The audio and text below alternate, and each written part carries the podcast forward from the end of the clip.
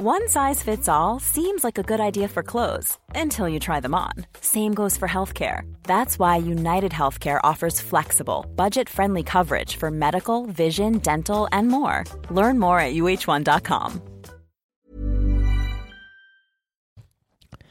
Este episodio es traído a ustedes por Sci-Hub. Cerveza fuera de esta galaxia. ¿Qué digo fuera de este mundo? Fuera de este universo. Y lo sé porque yo he estado ahí. Entra a SciHop, es S-C-I-H-O-P.com.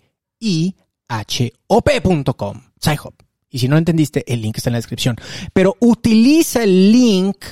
Ah, demonios. Utiliza el link, pero utiliza el código de descuento podcast para ahorrarte el 15%. Y hagas lo que hagas, hazme caso. Compra The Bastard. No te vas a arrepentir. Te tomas una selfie, todo feliz, con tu Bastard y me etiquetas. SciHub. Muchas gracias por patrocinar. También otro patrocinador es Barb Lab. También está en la descripción del programa. Tenemos muchos patrocinadores, gracias a Dios. Gracias, gracias. Barb.lab. B-A-R-B.lab. Y la, el link está en la descripción. Ahí puedes utilizar el código de descuento de todo 10. Toda esta información está en el link de la descripción. Barb Lab. Ya sabes que era lampiño, ya no soy lampiño. Ahora soy bello y tengo bello también. Después de todo esto, por fin podemos comenzar.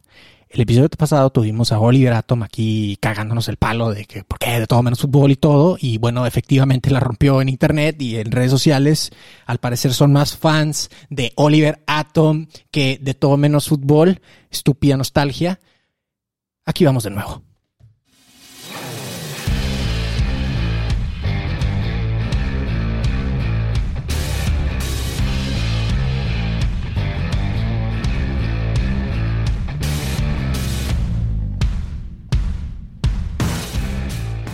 ¿Qué onda? ¿Qué onda, champs? ¿Cómo están? Bienvenidos a este su podcast favorito de todo menos fútbol. Así es, dije tu podcast favorito. Lo único que hace falta es que lo escuches, pero si lo estás escuchando ahorita, pues, pues es tu podcast favorito, ¿no? No entiendo por qué escucharías otro, otro podcast, porque ya estás escuchando este.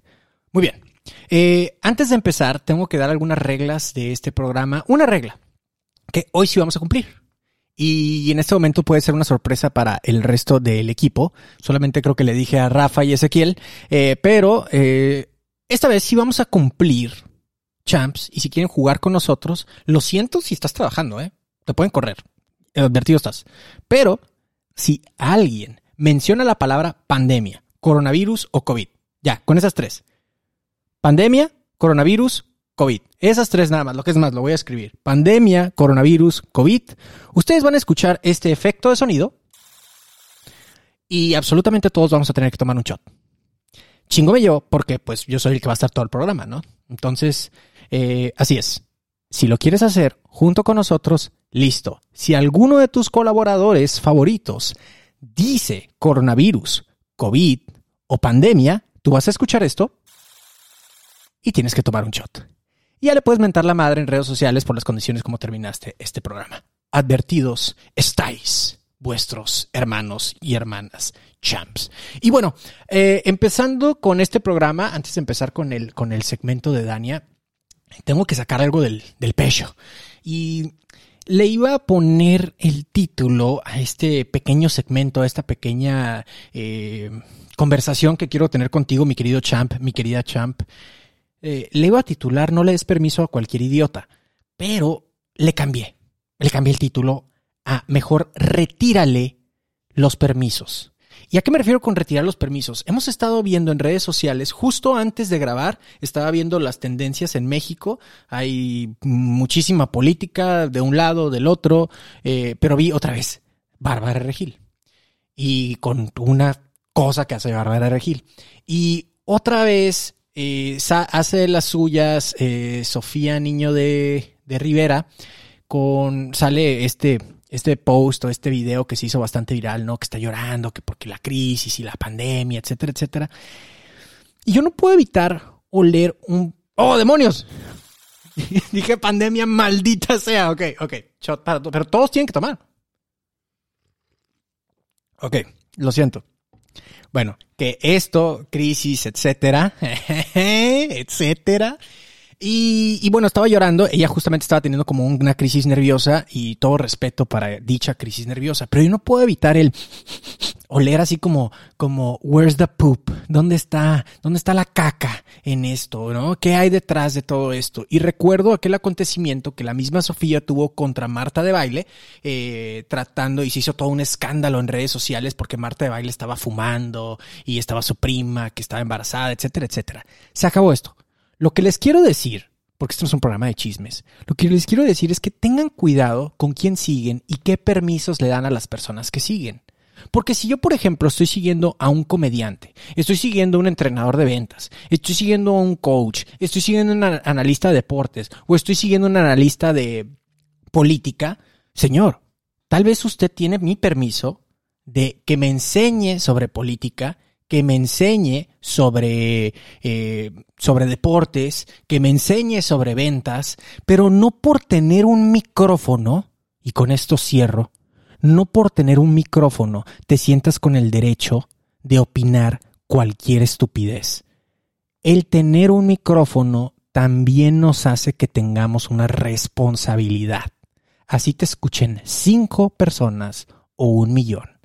Ser responsable y piensa antes de ponerle on o de prender tu camarita y decirle cualquier pendejada al mundo, porque hay gente que está del otro lado, vulnerable, escuchándote y sabes qué, no sabes de qué forma estás influyendo en su vida con la pendejada por tu necesidad de atención.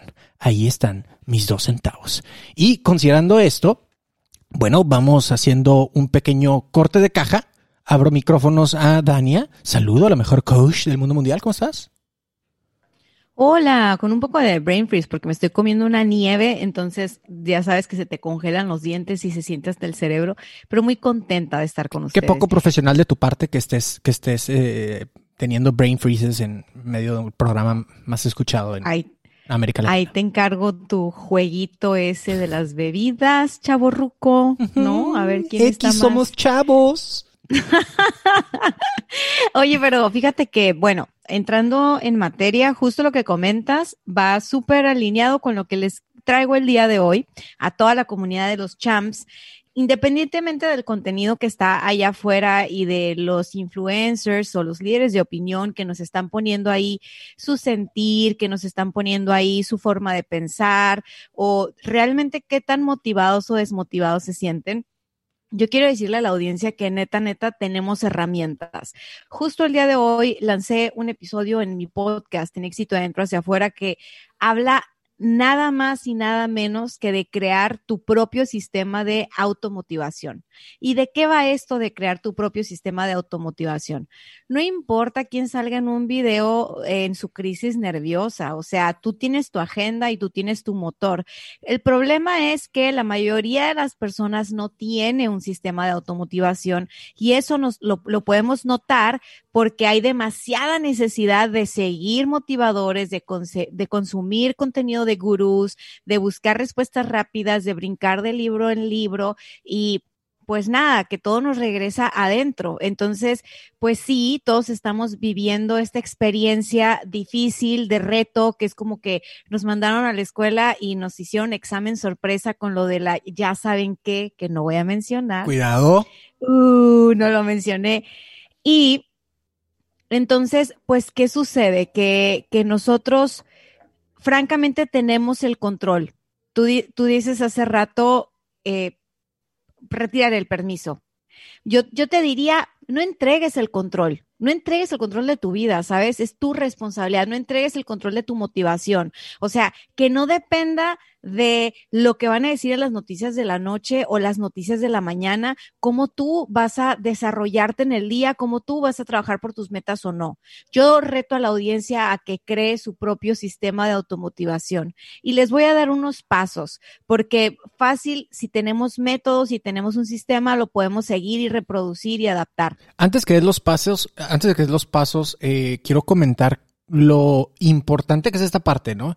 Considerando la situación, eh, eh, cuidado, considerando la situación en la que vivimos actualmente, donde podemos ser víctimas de tanta información tóxica, por así decirlo. Y no estoy diciendo necesariamente que sean fake news, simplemente como casi todo parece ser malas noticias, te puedes intoxicar con tanta información que existe allá afuera, ¿no? Entonces creo que esa serie de pasos son súper importantes para poder, digamos, salirnos un poquitito de este eh, círculo vicioso infernal que podemos estar muchas personas. ¿Estarías de acuerdo con eso?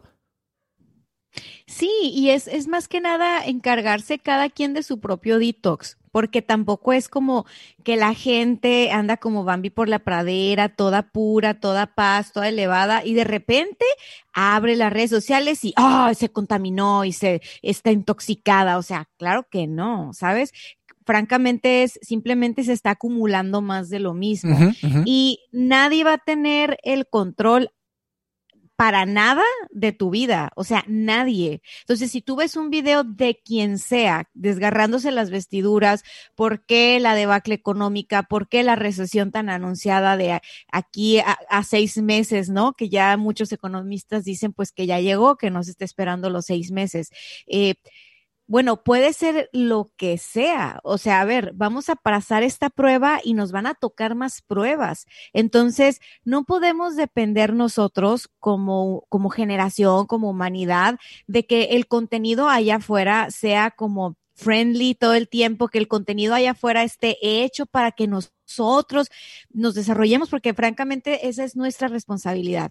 Entonces, de eso se trató el episodio del día de hoy, de enseñarles cómo crear su propio sistema de automotivación. Y la, la, palabra está en automotivación, porque si tu motivación depende de alguien más, estás frito. Si tu, de, si tu motivación depende de que vas a cursos y talleres y no sé qué y te elevan la energía, y dependes de eso, a los dos, tres días que tú regresaste a tu vida normal, no sucedió nada contigo. Entonces, es bien importante que descubras que dentro de ti hay un motor y ese motor se puede encender y ese motor se puede alimentar y ese motor se puede cuidar.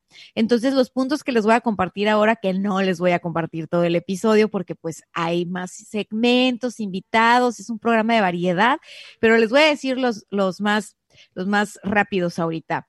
Punto número uno, establece una meta, una meta inspiradora ponte una meta inspiradora. No te pongas una meta de esas así de, de, no, pues, este, bien X, de esas que, que no te motivan, de esas metas que suenan más a deber ser que a lo que a ti te mueve. Una meta, un objetivo, un sueño, un, un para qué. Cuando una persona tiene un para qué, encuentra los cómo cuando una persona no tiene un para qué, no tiene una meta, no tiene un objetivo, no le importa nada de la vida, cualquier temblorcito lo derrumba. Entonces, vamos poniéndonos una meta inspiradora, esa es la clave, ¿no? O sea, a ver, la casa de tus sueños, no la casa para la que te alcanza, la casa de tus sueños. Que en el Inter vas a tener a lo mejor en cantidad de casas, ok, felicidades. Pero tu meta, eso que te, esa visión que tienes para ti, para tu familia y que te hace levantarte todos los días y dar lo mejor de ti en la chamba y ponerte creativo y crear un modelo de negocio y tres, es esa meta. Que, que, sabes que eres capaz de, de ¿sabes? De llevarlo a cabo. Que te rete también, insistiría, ¿no? O sea, que te rete también esa meta, que también tenga su sabor, de que no sea tan fácil, ay, bajar medio kilo. Pues oye, en una ida a hacer al baño, si haces del 2, ya te salió medio kilo por lo menos, compadre, ¿eh? Entonces, este, que sea también una... Es una... agradable. Mm, mm, mm, bad, bad, bad, bad. Ok, te voy a decir otra cosa. Coronavirus. bien. Íbamos bien, compadre. Todos, tienen que tomar, hasta los champs que nos están escuchando. Shotcito. Ok. Muy maduro, Gerardo te voy a decir una cosa, tienes razón, que te rete, ¿no?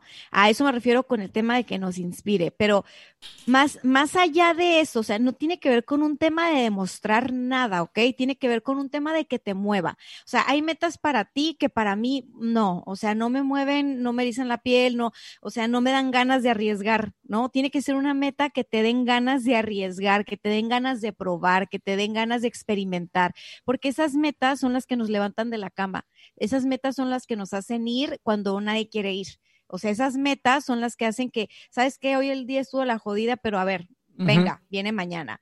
La gente que no tiene metas claras, que no tiene metas inspiradoras, que son muchísimas personas allá afuera, ¿qué crees?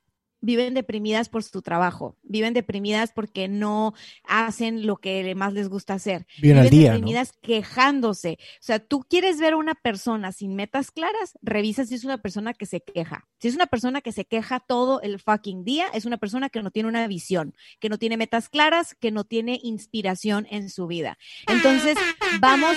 ¿eh? Eso es una bomba vamos adentro y vamos recogiendo un poquito de esto que neta, neta nos mueve, que, a ver, no nacimos nada más para trabajar, no nacimos nada más para cumplir socialmente, o sea, nacimos para algo más bello, más, más interesante, hay que descubrirlo. El punto número dos es crear una rutina alineada a tu estilo de vida. Porque vuelvo al tema de los gurús. Hay muchísimos libros de productividad, hay muchísimos podcasts de esto y la verdad es que todos tienen la razón pero tienes que averiguar cuál es el que hace match contigo. ¿Por qué? Porque si tú eres una mujer que tiene cuatro hijos, que trabaja, que se desvela con los niños, que se madruga con los niños y hace home office y mil cosas, o sea, duda, a lo mejor a ti te conviene más dormir una hora más que levantarte a las 5 de la mañana, hacer la rutina de los del club de las 5 de la mañana. Entonces, no se sientan mal si no tienen una rutina de esas que se ven como súper chidas en Instagram. O sea, averigüen qué necesito yo. Por eso hablo de una rutina a la medida de tu estilo de vida, de tus necesidades, de tu biorritmo. Hay gente que es mañanera. Yo hoy me paré a las 4 de la mañana. Tuviste que yo ya estaba lista. Eso, me gusta eh, eso es cierto. a mí me gusta despertar cuando está oscuro porque me, porque siento que tengo mucho tiempo gratis. ¿Sabes cómo? Así como que nadie me está presionando. Y veo, veo salir el sol y está súper cool para mí y tengo una rutina que, que, me da para arriba el resto del día. Entonces, la rutina que tú elijas para ti, escoge que esté alineada a tus biorritmos. Hay personas que dicen, yo soy más de tarde, soy más de noche, yo soy de dormir más. Tu cuerpo te lo está pidiendo, hazle caso. O sea, hay, no sabes la cantidad de gente que me dice, me siento culpable por dormirme una siesta me siento culpable por chambear menos, me siento culpable. Yo soy de eso. a mí no me gusta, tú lo sabes. Te quiero hacer una pregunta porque dices, hablas de los biorritmos y me gusta mucho, ¿no? Si tú eres una persona en la tarde, si tú eres una persona en la mañana. Entonces mi pregunta para ti es, eh, ¿debería una persona forzarse eh, fuera de lo que pudiera ser su, entre comillas, biorritmo? Esa sería una pregunta. Y la otra es, hay personas que se cansan de descansar, ¿no? Entonces creo que sí es importante como conocernos y quiero, quiero que me digas si estoy mal o, o, o qué le quitas, qué le, qué le pones. Hay personas que se cansan de descansar, entonces ahí están en ese como que dormir y más dormir y más dormir y descansar porque ya descansé mucho y creo que entra, eh, entran en cierta eh, como tipo de depresión, ¿no? Entonces, ¿cómo hay a esas personas no les, no les podemos decir, ay, descansa si necesitas descansar. Necesitamos decirle, oye, despierta y ponte a hacer algo, ¿no? ¿Qué opinas? Bueno, aquí la cosa es que vuelvo al primer punto, que era tener una meta y tener un objetivo que te inspire lo suficiente. Porque cuando nosotros tenemos un objetivo, una meta, una visión que nos inspira lo suficiente, sabemos hasta lo que necesita el cuerpo, estás atento a tu cuerpo. Necesito dormir, me voy a dormir. Ya fue suficiente dormir, ya me voy a despertar. O sea, tú, tú viste ayer, me fui a dormir, ¿qué te gusta? A las 11 de la noche y yo desperté a las 4 y dije, oh, es muy temprano, me voy a esperar hasta las cuatro y media, chance me vuelvo a dormir. Claro que no. O sea, yo ya estaba full bien con lo que necesitaba. Pero después llegó la tarde y a las 4 de la tarde te dije, oye, es que yo necesito una siesta. Ya llevo 12 horas despierta, me siento súper bien, pero necesito una siesta. Entonces, esa parte de necesito una siesta y son 26 minutos con reloj y con alarma, yo lo hago con toda la licencia del mundo porque sé que eso le abona a mi creatividad, a mi productividad, a mi nivel de energía. Pero la, mayoría de mis clientes en sesiones de coaching se confiesan, dicen, la neta, yo me siento bien culpable si me tomo una siesta, yo me siento bien culpable si, y les digo, oye, pues la siesta es de 20 minutos, para que sea siesta son 20, pues a cuál culpa, ¿no?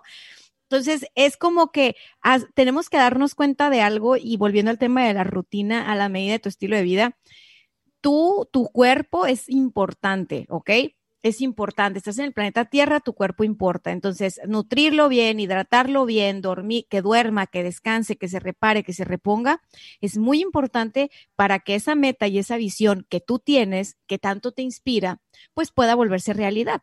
Sin eso no vas a poder Entonces, está comprobado, métanse a Google, investiguen, hay ciencia detrás de esto. Si tú tienes una si tú tienes una siesta, si tú meditas, en realidad estás ganando, no estás perdiendo.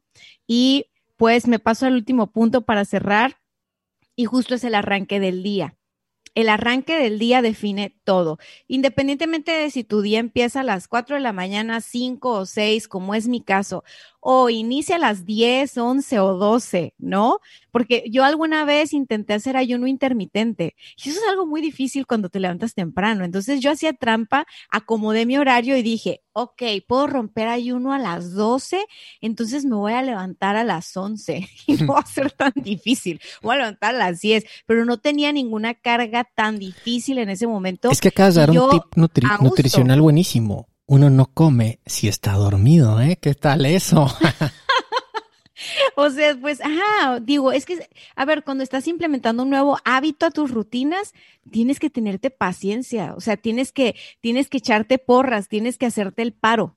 ¿no? No es así como, o sea, tú revisa gente que dice, voy a dejar de fumar, voy a dejar de tomar azúcar, voy a dejar de beber alcohol, voy a hacer ejercicio. ¿Qué pasa? Puta, se enferma la semana, se llama crisis curativa. y les da regacho.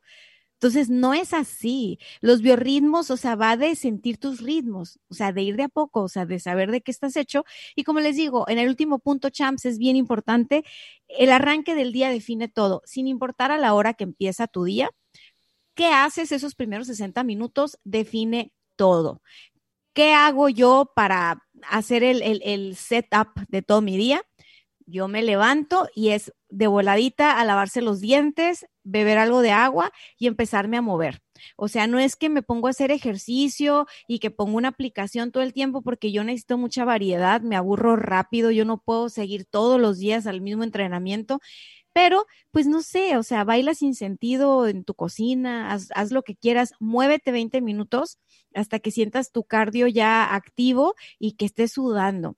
Después de eso, lo que sigue es serenarse un poquito. Puedes ponerte una música tranquila para aclarar, puedes hacer una meditación guiada, pero lo que estás haciendo es que tú ya ya estás moviendo los químicos en tu cuerpo a tu favor después de que hiciste actividad física y luego em, empieza la parte esta del mindfulness, otros 20 minutos, ya estás usando la química de tu cuerpo a tu favor. Y después de eso, lo que sigue es darle alimento al cerebro. 20 minutos de un libro, un podcast, alinear los objetivos de tu día. Fíjate, cuando yo hago eso, en la, así, lo primero del día, normalmente cumplo con absolutamente todo lo importante de ese día. Cuando yo no hago eso, empiezo mi día jugando a la defensiva, cachando bomberazos, atendiendo las necesidades de todos menos como lo que era importante, ¿no? Manejando las urgencias. Entonces, se siente muy diferente jugar a la ofensiva que jugar a la defensiva. Y en tu propio juego te conviene tú traer el balón. Perdón, se llama de todo menos fútbol, pero pues ya sabes. Hay muchos tipos de balones, no hay problema. Ah, claro. Entonces, eso es importante, que tú tengas el balón, no que te agarren a balonazos.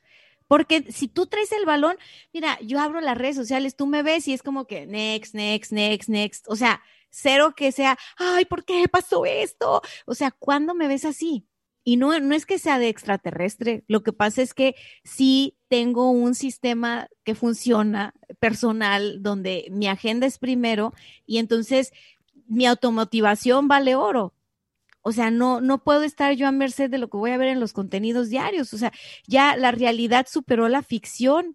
Todo lo que vivimos ahora, en ninguna serie de Netflix Ninguna novela. y, en Hollywood la vacuna hubiera salido mucho más rápido.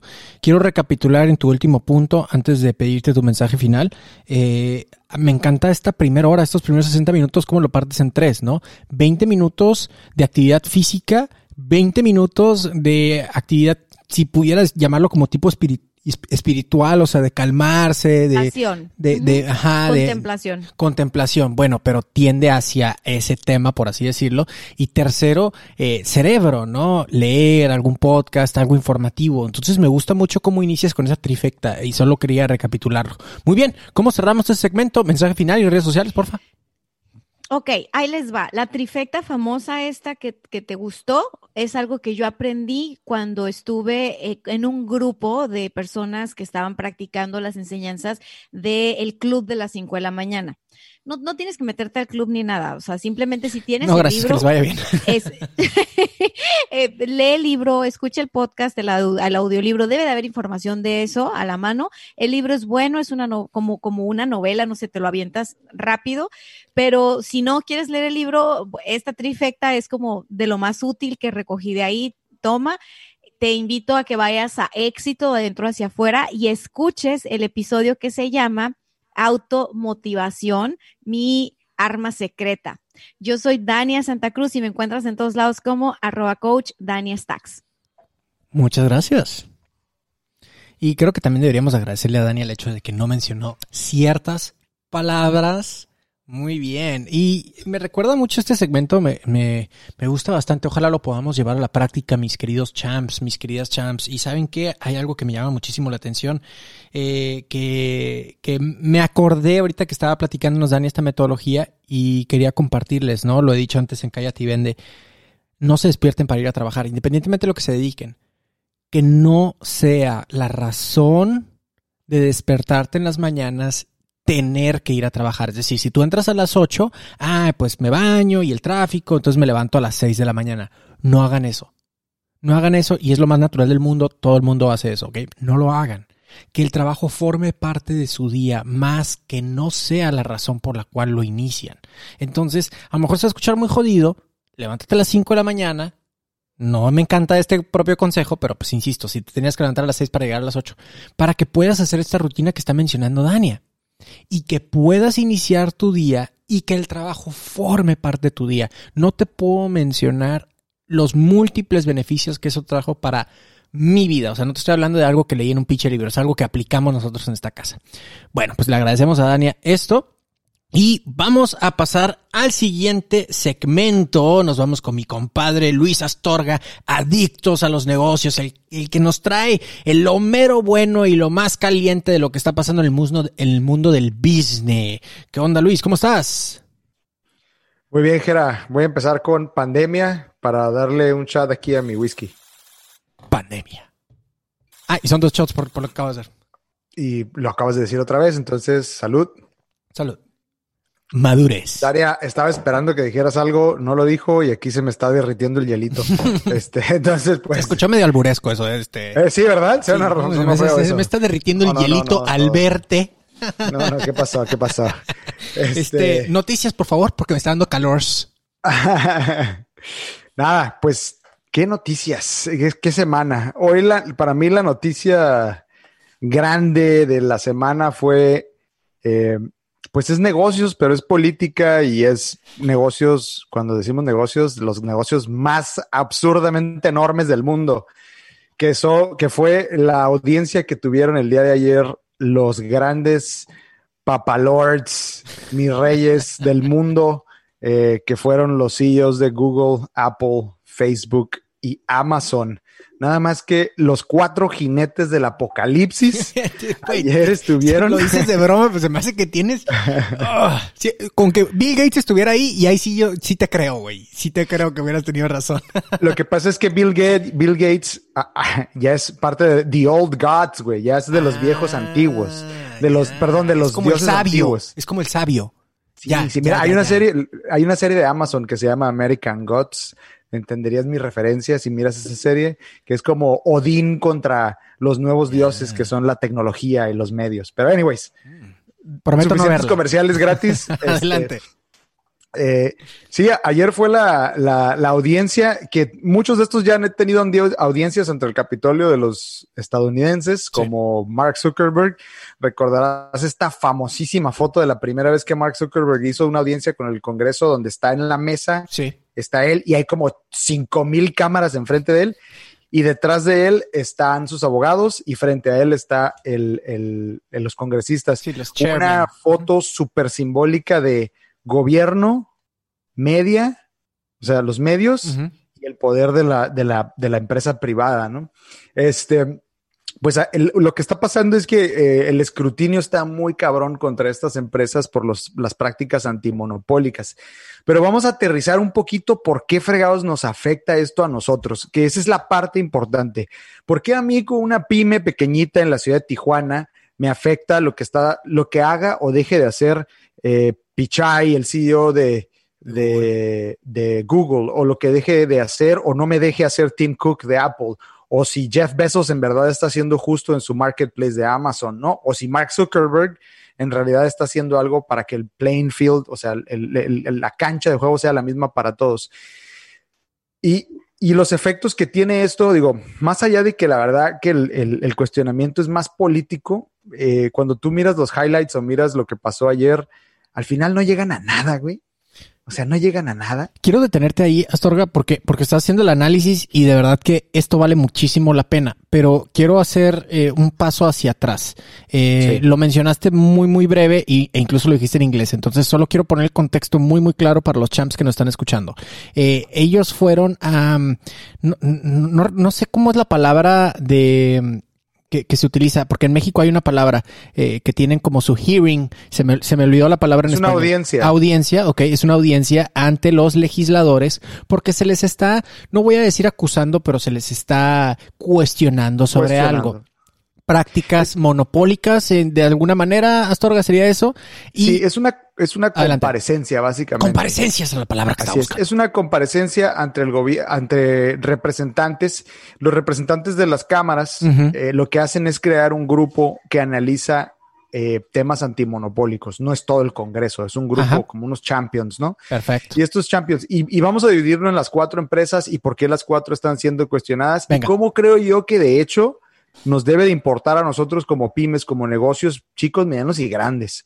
Y empezamos, por ejemplo, con Facebook. El gran tema de Facebook viene siendo un poquito combinado con la parte política y la parte de, la publicidad, de cómo ellos aprovechan o eh, abusan del tema de la, del alcance de su, de su plataforma y cómo tratan los datos personales de la gente, ¿no? Entonces, y lo, yo, lo, yo lo vengo viendo en mi programa y creo que lo platiqué aquí la semana pasada, de hecho, eh, el tema del disque boicot que las grandes marcas están haciendo con Facebook, todo eso está relacionado, eh, todo eso tiene un timeline eh, a, la llegada de, de, esta audiencia o esta comparecencia que están teniendo. ¿Cómo nos afecta que, que Facebook sea tan poderoso?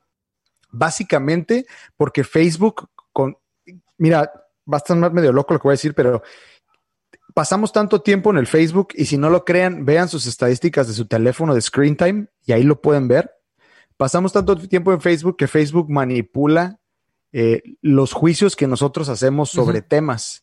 Y ese es, eso fue lo que sucedió con las elecciones de donde ganó Donald Trump, que con toda la, la la controversia, si no se acuerdan, de Cambridge Analytica, que era la empresa que básicamente usaba la demografía para lanzar mensajes muy específicos, muy, muy al grupo de personas, pero al microcosmos, o sea, a, grados como en, en, un radio de 10 cuadras, decirle a la gente exactamente lo que quería escuchar.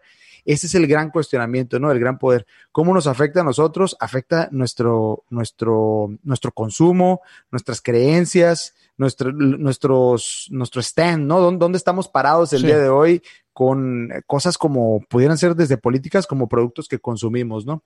Entonces, Facebook, lo que a mí me llama la atención de esta audiencia, y hablando en el tema de Facebook, cuando se le cuestiona, eh, primero el cuestionamiento pretende ser duro, sin embargo, las respuestas, perdón, que dan estos CEOs son cosas tan burdas y tan simplonas. Por ejemplo, Mark Zuckerberg le dicen, oye, pero tú no estás teniendo prácticas antimonopólicas porque aparte compraste Instagram para eliminar la competencia y él dice, no, eh, nosotros competimos duro, competimos justo y hacemos lo mejor que podemos. Bueno, lo dijiste de una forma muy humano, ¿no? Mark Zuckerberg hubiera sido. Ah, competimos nosotros competimos, muy duro, competimos justo y hacemos lo mejor que podemos. Y luego carga su sonrisa, ¿no? Loading, sonrisa y sonríe. Loading y llega la, su esposa, la chinita, a echarle aceite aquí atrás para que, que no se oxide. Maldito este, reptiliano. ¡Coronavirus! sí, coronavirus, salud. Por otro lado, en el caso de Amazon, que es una de las cosas, creo que de los más importantes con el crecimiento del e-commerce, incluso en países como el nuestro y en toda Latinoamérica, el, el gran cuestionamiento de Amazon es si Amazon utiliza la información de su plataforma, de los comportamientos de compra y búsqueda de sus competidores para darle una ventaja competitiva a sus empresas. Te voy a poner un ejemplo Venga. si tú quieres comprar una cámara, y lo digo porque estoy blanca, mi mujer, mi mujer que está aquí frente a mí, no me dejará mentir, estamos buscando una cámara para los podcasts y todo este rollo. Si tú buscas una cámara, puedes encontrar cámaras directamente de Canon o de Nikon o de quien tú quieras, Sí. y puedes encontrar de distribuidores que son, due- que son parte del grupo de Amazon, o sea, de un Amazon, una empresa dueña, propiedad de Amazon. Sí. El argumento es que lo que hace Amazon es ver cómo compras en todos los demás, qué es lo que más te gusta, qué precios son los que más te atraen, cuáles son los reviews y utiliza toda esa información para mejorar sus tiendas propias y redirigirte a sus tiendas en ta- de tal manera que le quitan mercado a toda su competencia, porque el marketplace es tan grande y tienen tanto control sobre él que entonces lo que están haciendo es que a sus clientes les están compitiendo también.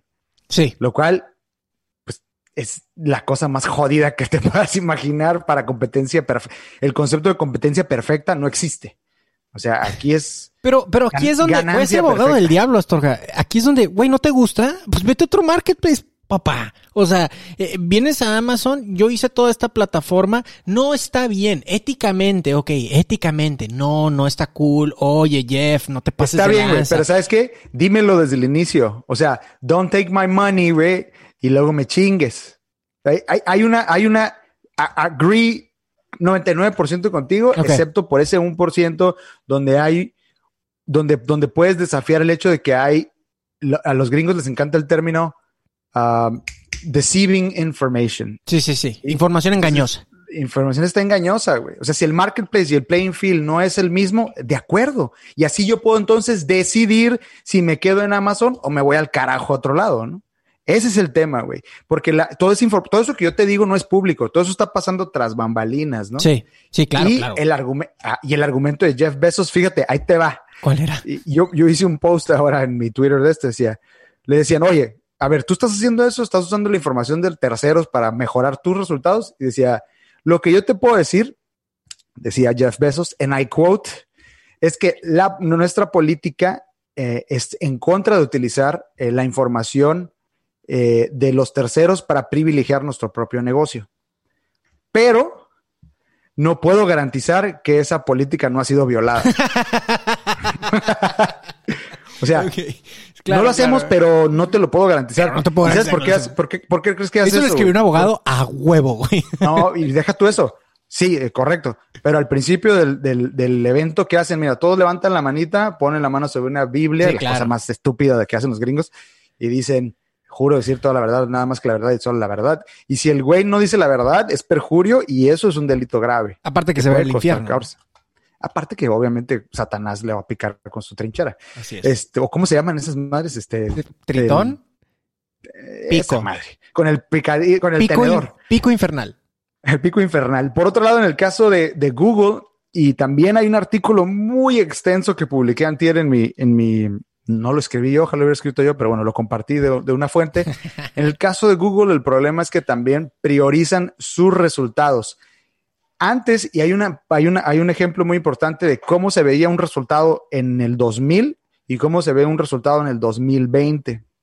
Y las diferencias son abismales. En el 2020, si tú comprabas ads, si tú eres una empresa, venimos a lo mismo, si eres una empresa de cámaras, comprabas ads y salías en los primeros, en los primeros y el que más gasta y mejor SEO tiene salen en los primeros. Claro. El problema es que ahora si yo quiero no solo comprar una cámara, a lo mejor para tomar la decisión necesito el dato de los píxeles y yo pongo megapíxeles Canon modelo bla bla bla bla, ni siquiera tengo que darle clic a un link. Google me da ese dato en la primera página como un pequeño bit de información, un byte. Como el Eso- párrafo, como un preview de la página, ¿no? Ajá, pero el problema es que eso lo está jalando de un sitio que no es su propiedad y lo que ocasiona eso es que no vaya y no genere tráfico a los otros sitios, haciendo que la gente se quede dentro de Google y Google sea su único eh, su Biblia, su información, y todos cometemos ese error. y suceden cosas tan, tan burdas que ya estamos, mira, fíjate cómo estamos programados, güey. Tan burdas como decir, tradúceme esta palabra. Y me la da Google Translate. Yo no sé si tú te acuerdas, pero si eres muy fan de la música como yo, antes buscabas la letra de una música en Google y siempre tenías que darle clic a un sitio. Me acuerdo que había un sitio como de un fondo morado bien feo, Song 360 creo que se llamaba, horrible el sitio, pero ahí estaban todos los, los, los, los lyrics. Ahora no, güey, ahora están en Google, ni siquiera tienes que salir. Lo cual aparte va en contra de el statement de cuando se creó Google que decía, nuestra misión es hacer que la gente se salga de Google lo más rápido posible. O sea, que encuentres a dónde vas y te largues. Y ahora eso ha cambiado y lo que hace es priorizar todo lo que es Google. Más del 40% de los resultados de la primera página son resultados de Google. Entonces, el control, lo mismo que lo que está pasando con Amazon, el cuestionamiento es, ¿qué pedo con el control que estás teniendo sobre el mercado, no? ¿Qué pedo con tu monopolio? Al final del día no es tanto de si está bien o está mal, es que hay leyes antimonopólicas que hacen que los más chicos o los medianos pues puedan competir en un mercado, ¿no? Contra estos, contra estos gigantes. Y por último, eh, también, ah, bueno, y la respuesta de Pichai fue nada más decir, ah, eh, pues el día de hoy le damos soporte a 1.4 millones de pequeños negocios con más de 385 billones eh, de derrama económica. Pues sí. ¿Y, qué? ¿Y eso qué? y eres la marca favorita de los millennials, casi casi después de Starbucks, ¿no? Entonces, híjole, pues nada más sonríe la cámara, compadre, y saluda. Y el último, Tim Cook de Apple, pues a él lo están este, martillando porque la gran controversia de Apple es el costo tan brutal que, o sea, el revenue share que tiene con los desarrolladores de aplicaciones y cómo Apple le hace bullying así brutal a todos los desarrolladores que si quieres estar en Apple me tienes que dar el 30% del revenue y aparte este, tienes que cumplir con lo que yo diga que tienes que cumplir.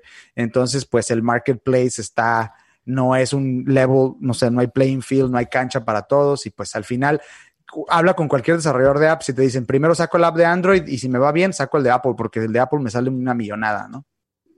Fíjate que voy a ser abogado del diablo y entiendo que tenemos que cerrar el segmento Astorga, pero voy a ser abogado del diablo una vez más y va a ser cero popular lo que voy a decir. Pero no veo necesariamente prácticas monopolísticas. Veo prácticas de un círculo de poder y no me estoy poniendo pachuli en términos de Dania, ¿eh? No, no es eso, ni conspirafóbico ni nada por el estilo. Simplemente veo un círculo de empresas con demasiado poder ejerciendo ese poder que ahora tienen. Oye, el tío Ben de Spider Spider-Man lo decía. Con gran poder viene gran responsabilidad. Bueno, pues estos señores tienen un enorme poder, tal vez no están siendo tan responsables con él. ¿Los hace eso prácticas monopolísticas?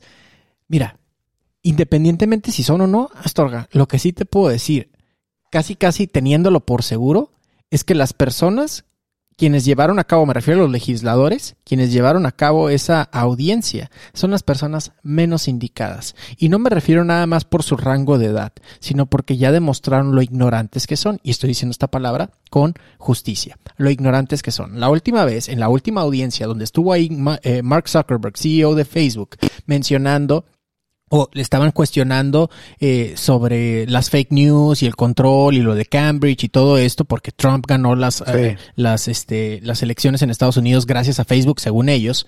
Bueno, había preguntas tan pendejas como de un legislador que le preguntó, "Oye, pero a ver, cuestionando así como con jiribilla, ¿no? Pero si si Facebook es gratis, pues entonces, ¿cómo le han hecho para operar todo este tiempo si es gratis? y Mark nada más se caga de la risa, obviamente en su versión robótica. Cagarse de la risa, obviamente es media sonrisa y dice, pues tenemos publicidad, senador. Esas son las personas quienes están a cargo de revisar eso. Por supuesto que no van a encontrar prácticas monopolísticas. Son ignorantísimos sobre cómo se maneja este cotorreo. Te aseguro que, que, piensan que, que Samsung también es parte de iPhone o una pendejada así, ¿no? Claro, mira, para terminar, dos cosas. Primero, la, idea de que de platicar esto no es decir si están bien y están mal. Eh, al final del día el usuario juzga, ¿no? Y da su información eh, a voluntad propia, aunque no, aunque no lea los pinches términos y condiciones que le da clic, la está dando. ¿Sale? O sea, ahí está. Este, Y, y la realidad es que eh, todas estas herramientas tienen un lado muy bueno también, pero más importante, pues son elecciones en Estados Unidos. O sea, todos estos güeyes que están cuestionando quieren algo del pastel, quieren verse chingones, quieren verse como que están cuestionando al Big Data, a los emperadores. Fíjate, una frase con la que empezaban, se me pasó decirte esta frase, buenísima, por cierto, ¿eh? que decían, eh, les encanta a los gringos usar la palabra our founding fathers, ¿no? decía, los, los fundadores de nuestra nación no se arrodillaron ante un rey porque pues venían de la colonia inglesa, ¿no? Decía, ni tampoco se arrodillarán ante los nuevos emperadores de la economía online, ¿no? Dios mío. Oye, no, hombre. Este Alguien suena las gaitas, llegó William Wallace y va a ser un desmadre, ¿no? Este. Oye, Astorga, ahí bueno. Te va, ahí te va. Antes, porque quiero decir esta parte ya nada más para que me corras. Adelante. No, no, no, no. ¿Qué pasó? el que se me hizo que fue un perro genio, güey, antes de que empezara el, el eh, toda esta audiencia Tú sabes que TikTok ahorita es el peor enemigo de los Estados Unidos, es el enemigo favorito, tiene que haber un enemigo, a huevo siempre tiene que haber un villano, un Lex Luthor, pues bueno. Solo quiero dar el... contexto de por qué TikTok es, eh, recordemos que TikTok es una plataforma china, es una red social que viene de China, ¿ok? Y bueno, los chinos son los malos ahora y, los, y Estados Unidos son los buenos, eh, estoy siendo sarcástico obviamente, y se, se acusa que esta plataforma, que es la red social TikTok, además de que la gente perrea demasiado. Acusaciones de que em, están robando la información y que están espiando, etcétera, etcétera, ¿no? Ahora sí. Acusaciones sin pruebas, sin fundamentos, sin nada. Entonces, hace unos meses lo que hizo TikTok estocada chingona fue, vamos a poner un CEO gringo, pusieron un super top ejecutivo de Disney para calmar a los, a los gringos y justo ayer antes de que fuera la, ayer antes de que fuera la audiencia dio su primer statement el CEO de TikTok su primer statement oficial, este gringo que Kevin Mayer creo que se llama, diciendo, hey, lo que nosotros íbamos a hacer es, si ustedes quieren, nosotros les vamos a abrir el algoritmo. Pueden, vengan, vengan demócratas, vengan republicanos. Aquí está la puerta abierta, vengan y vean cómo manejamos toda la información. El algoritmo va a ser abierto y a partir del próximo mes vamos a abrir una oficina en Los Ángeles que se llama el Data Management Security Whatever, donde vas a poder venir y te vamos a enseñar cómo manejamos todo y así es como todos deberíamos de hacerlo. Entonces, dándose publicidad antes de que viniera esto y pues güey, por eso yo siempre he dicho que los gringos son unos perros genios, güey. Este... Ahora, eh, sintonicen TikTok para próximamente ver a los republicanos perrear en huevo. TikTok. No, buenísimo. Astorga, mensaje final y redes sociales, porfa. Nada, gracias, ya me pasé de tiempo, pero me siguen. No, te pasaste como por 47 minutos nada más, pero no pasa nada. Bueno, bueno, bueno. este, eh, negocios en pedazos eh, en todas las plataformas, todos los días, 8 de la mañana, grabo en vivo eh, los episodios y al terminar, pues están en todo lo que termina en cast, ahí está el, el, episodio. Eh, negocios en pedazos, puros adictos a las drogas y los negocios. Ánimo, ánimo, gracias Astorga. Nos saludamos la próxima semana y bien, bueno, pues ahí está, debate intenso. Raza, acuérdense champs que el, objetivo de esto, además de, de, pues entretenerte, obviamente, que pases un buen momento, casi casi el lema de aquí en De Todo Menos Fútbol es cuestiona todo, cuestiona todo. Entonces, si ves que la hago de abogado del diablo o Astorga la hace de abogado del diablo, es porque estamos precisamente jugando este juego para que tú puedas hacer ese análisis, para que nadie te venga a decir cómo tienes que pensar. Entonces, por eso jugamos este diferente, estos diferentes jueguitos de roles, acusaciones y no acusaciones, y defendiendo y no defendiendo, para que precisamente puedas formar tu propio criterio. Pero si te vas a llevar algo, es cuestiona todo. Bueno, después, habiendo dicho esto, vámonos a, términos más, más bonitos, a los golpes. Entonces vamos a la sección de formado a golpes con mi compadre Rafa Alcaraz. ¿Qué onda, Rafa? ¿Cómo estás? ¿Qué onda, Gerardo? Súper bien, súper bien. ¿Y tú cómo andas? ¿Qué te ha parecido hasta eh, ahorita todo esto? Estoy, estoy, han dado este, este episodio sin duda eh, bastante especial, bastante único. Sí, ¿eh? la verdad que sí, la verdad que sí. Y pues a seguirle, ¿no? O sea, ¿qué ha pasado en el mundo de los golpes, las golpizas mundiales? Ha cambiado un panorama bien, pues, para todos. Y pues la palabra del día, pandemia. No, no, ya teníamos ratito. Raza, ahora sí que la, el hecho de que ya las peleas son a puerta cerrada es todo un tema. Ya lo llevamos viviendo, pues ya como casi tres meses desde la primera pelea a puerta cerrada que nos tocó ver de la, de la UFC.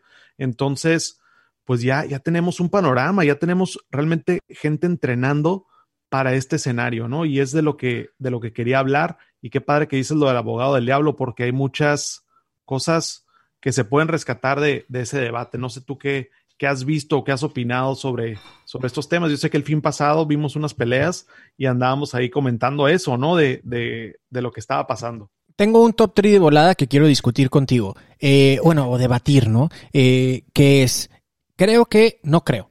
Está comprobado que los peleadores están recibiendo menos dinero. Número uno. Número dos.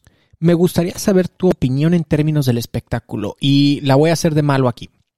Creo que últimamente las peleas han sido de un tanto menor calidad. Y explico por qué pienso esto, Rafa, y me interesa súper canijo eh, que me de, casi casi que me demuestres lo contrario, o te reto más bien a que, a que no estés de acuerdo conmigo, independientemente si lo estás o no, a que le juegues al, rol de no estar de acuerdo conmigo. Que creo que en términos eh, de artes marciales mixtas, o incluso en el mismo box, creo que la calidad de las peleas se ha ido mermando y respaldo mi teoría en lo siguiente. Eh, tienen menos recursos para entrenar. Por ejemplo, en TV Azteca, en Box Azteca, las peleas se están llevando a cabo en Ciudad de México y los peleadores vienen de diferentes partes del país. Para aquellos quienes no ubican eh, la referencia que casi casi es lógica para alguien que ha practicado este deporte, se llama altura. Sabemos que la altura en Ciudad de México es mucho mayor a cualquier parte del resto del país. Entonces, en ese sentido, si tú vienes de entrenar a nivel del mar, donde la calidad del aire es de cierta forma, y tú vas a Ciudad de México, donde el aire es como, ay, te falta aire, así, falta oxígeno, te duele la cabeza, se te baja la presión. Imaginen en términos de, peleadores. Entonces creo que eso ha mermado. Y número tres, la energía del salón. O sea, yo lo puedo decir como conferencista, dar una conferencia digital, por más que me encante hacerlo, no es lo mismo estar en un salón con gente gritando, con gente riéndose, sintiendo el aplauso, sintiendo la buena vibra. Y eso eh, también incurre o tiene sus costos en, el performance de cada, de cada uno de los atletas o conferencistas o como le quieras llamar. Rafa, ¿qué, qué, what say you? ¿Qué dices tú? No, ahorita que estabas diciendo lo del público y todo, pues igual, ¿no? Yo he estado en esos eventos donde la gente te alimenta, ¿no? Y a veces ni es para ti y nada más fuiste a ver a alguien y, y se siente toda esa, esa energía, esa vibra y que obviamente alimenta a los, a los peleadores pero no a todos los alimenta de la, de la mejor manera. Hay muchos que esa misma adrenalina de la gente, para muchos es demasiado y les merma también su calidad, su cardio, sus esfuerzos. Eh, entonces también el, que esté cargado el, estadio o la arena o, o, donde sea el auditorio, hace que la gente pueda tener una reacción muy positiva, que los prenda mucho más, pero también puede hacer que, ese, ese, que se prendan lo saque de la estrategia, lo saque de, la técnica y, meten la emoción, que puede ser bueno, ¿eh? puede ser buenísimo. Pueden haber knockouts increíbles por esa emoción, pero también puede haber un desgaste físico que no se esperaban y todavía ni se suben al octágono, todavía no se suben al ring. Y lo que mencionas de la Ciudad de México, pues sí, ¿no? Es, es, es algo que hay gente que se va meses antes para entrenar para una pelea en la Ciudad de México por la altura. Claro. Porque como dices, es menos el oxígeno el que hay entonces te falta el aire porque literal hay menos aire y si tu cuerpo no está acostumbrado y tus glóbulos rojos no están acostumbrados, pues te da la pálida y, no tienes ni para dónde hacerte, por más atleta que te creas, te puede bajar ese, ese mal de altura famoso, ¿no? Pero en cuanto a calidad de peleas, puedo, puedo ver que peleas eh, pudieras ver que bajaron de calidad. Yo lo que sí he notado que subió muchísimo de calidad es el lado de las esquinas. El coaching en, estas, en estas épocas es lo que yo más he admirado, es de lo que más he aprendido y he escuchado muchos peleadores que toman esto y que lo han sabido manejar. En las primeras peleas de la UFC se hablaba de, un Daniel Cormier, un, pues ahora sí que un luchador olímpico de comentarista, y uno de los peleadores comentaba que pues lo alcanzaba a escuchar. Sí. Entonces, mientras comentaba un profesional, un pues mega coach, ha sido esquina muchísimas veces él, pues él en sus comentarios sacó ciertas claves que él veía, que tal vez su esquina no veía, y los pudo meter y pudo hacer más inteligente una decisión, ¿no? Entonces, sí, de seguro, esa emoción como público hace que también la percepción de las peleas sea diferente. O sea, una pelea muy, muy brutal o muy violenta, ahorita en, el silencio, a veces se ve como, como algo que, que, te da, no miedo, pero sí te quedas como que, wow, o sea, sí estuvo medio, medio mismatch, estuvo mal, mal hecha esa, esa pelea, esa batalla, y se nota mucho la diferencia en el nivel de los peleadores cuando si estuviera el público lleno y es en, en casa de ese peleador, no, pues es que brilló, ¿no? O sea, el estrellato, todo esto. Entonces, ahí sí te puedo alegar que, que el coaching ha sido muy, muy, muy importante eh, a puerta cerrada para todos los deportes porque se alcanza, se alcanza a escuchar hasta el del contrincante, cosa que antes por el mismo público a veces no se escuchaba. Claro, me, me, me, gustó muchísimo tu punto y quiero poner un contrapunto con término. Tú estabas hablando de UFC, eh, yo te voy a regresar al box. Y pasó en TV Azteca, tuvimos a Jackie Nava eh, hace dos semanas en el formato de entrevista no entrevista y precisamente le esta pregunta, Jackie, ¿cómo, cómo funciona esta pelea para ti eh, cuando puedes escuchar a Julio César Chávez, a, a Marco Barrera, a Rafa, al, al, ¿cómo se llama este? El Amazon, que nunca estoy de acuerdo con, con el señor y con cómo califica, pero, pero diciendo o criticando el performance, porque a diferencia del UFC, y, no, es, no, es, no es algo malinchista ni nada por el estilo, simplemente a diferencia del UFC, que siento que es más analítico, eh, más técnica la narración que están dando, y no por eso menos entretenida, si quiero ser, por lo menos en inglés, ¿eh? en español tengo mis reservas.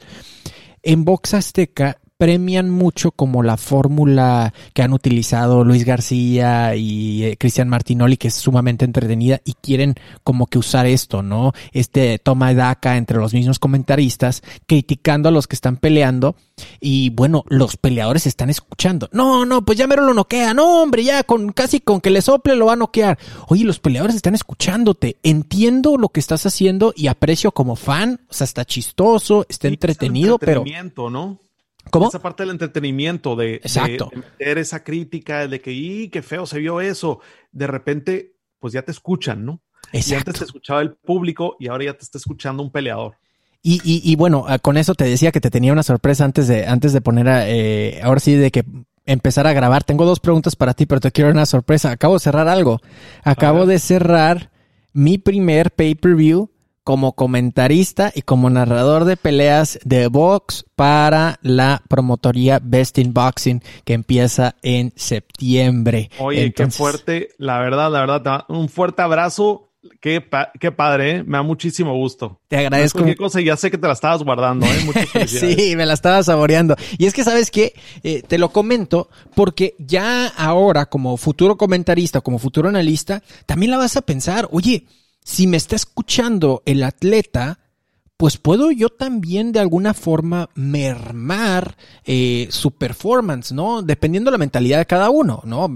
por supuesto que va a haber un contrapunto sobre eso. Pero si yo digo, no, pues la pelea está un poco aburrida, si, si el cuate está peleando, pues se va a encabronar y va a decir, oye, ese güey, ¿qué le pasa, no? O sea, pues que se baje la pelear y va a estar en todo su derecho de hacerlo. Entonces, de alguna forma, también es esa responsabilidad de los comentaristas en nuestro nuevo rol. Con eso en mente, Rafa, te quiero hacer una pregunta apelando a tu lado psicólogo. Como lo hemos dicho anteriormente, tú eres psicólogo deportivo, eres psicólogo de liderazgo.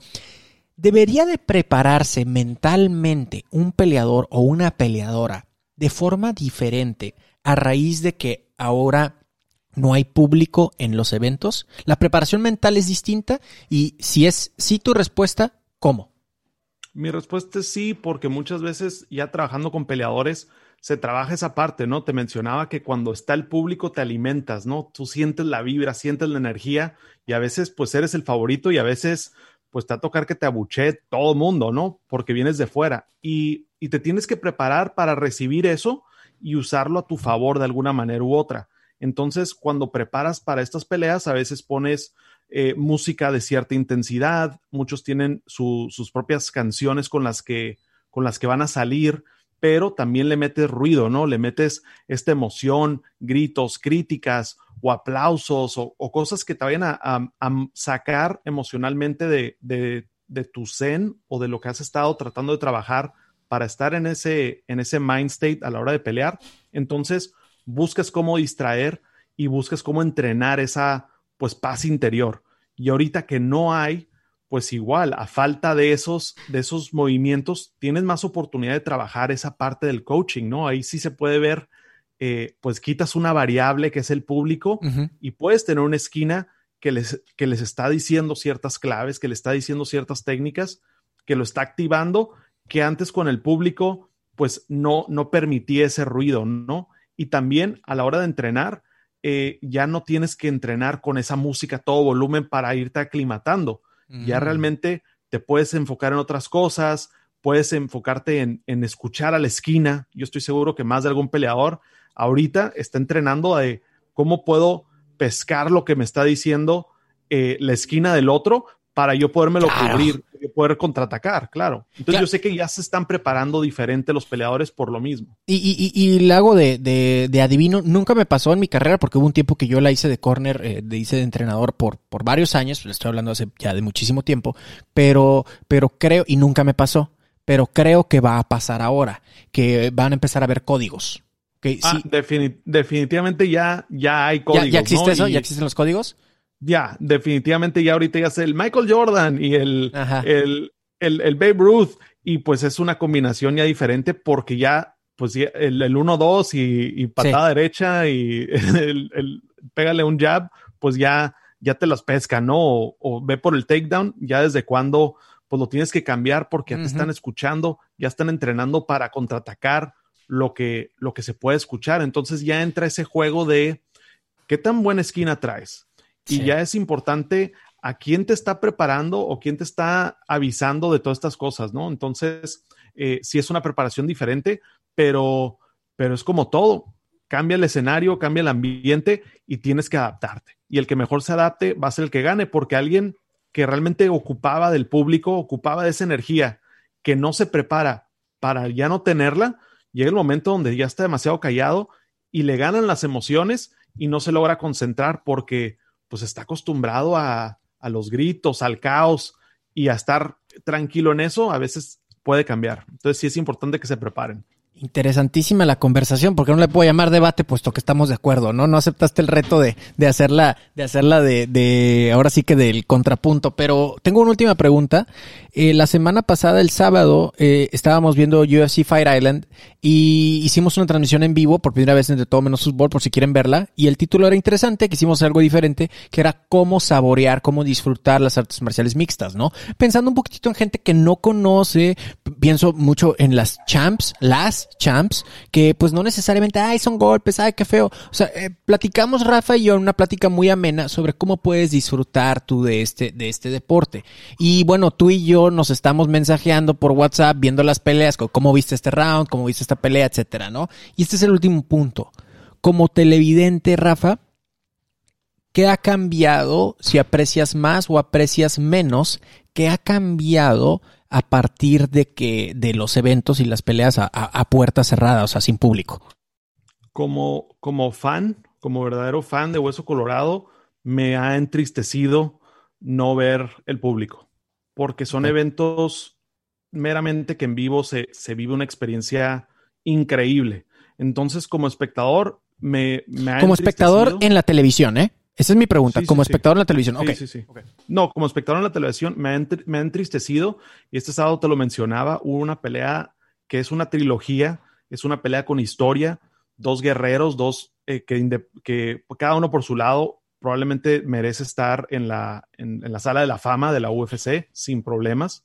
Entonces ellos llevan una trilogía, eh, una rivalidad de gimnasios, toda esta historia muy padre y pues tienen muchos fans los dos, son muy queridos los dos, son muy famosos los dos. Estamos hablando de Nogueira y Mauricio eh, ¿no? Así es. Entonces ellos traen una batalla, una historia de, para los fans y se dieron pues el fin de esta trilogía, ya están ya un poquito mayores, ya los dos hablan de, un próximo retiro, posiblemente que este haya sido el retiro para uno de ellos. Entonces, esa parte, esa pelea que dieron, esa trilogía que dieron estuvo increíble como espectador, estuvo muy emocionante, dejaron todo literal ahí, este, se dieron por creo que cinco rounds enteros. Tres, tres rounds. Fue, fue, tres rounds. Fue tres rounds. Este, pero ahora sí que los tres rounds peleando, increíble, padrísimo como espectador. Pero sí me entristeció el hecho de que ellos no vivieron esa energía que hablábamos. Los mismos peleadores se la perdieron, porque yo como espectador pues la vi en la tele y todo, pero la verdad hacía falta esos gritos, esa emoción, porque fue una pelea muy emocionante y el público le hubiera hecho, yo creo que le hubiera exponencializado unas 100 veces y, y ahorita el mundo entero se hubiera enterado de esa pelea por, por la emoción detrás de y creo que se pierde a la hora de, de no tener a nadie ahí. Claro que ahora sí que como fan de, de, las artes marciales, pues yo puedo ver esas peleas en mute todo el día y sin un problema, ¿no? Pero, pero ya pensando con esa empatía del peleador, de por qué te metes al deporte, qué es lo que significa para ellos pelear en frente de su gente, de su país, de su, de su gimnasio, de su familia, y, tener que hacerlo a puerta cerrada y, pues tener una batalla épica sin aplausos, sin nada, pues sí, es, es la, la, escuela del samurái, ¿no?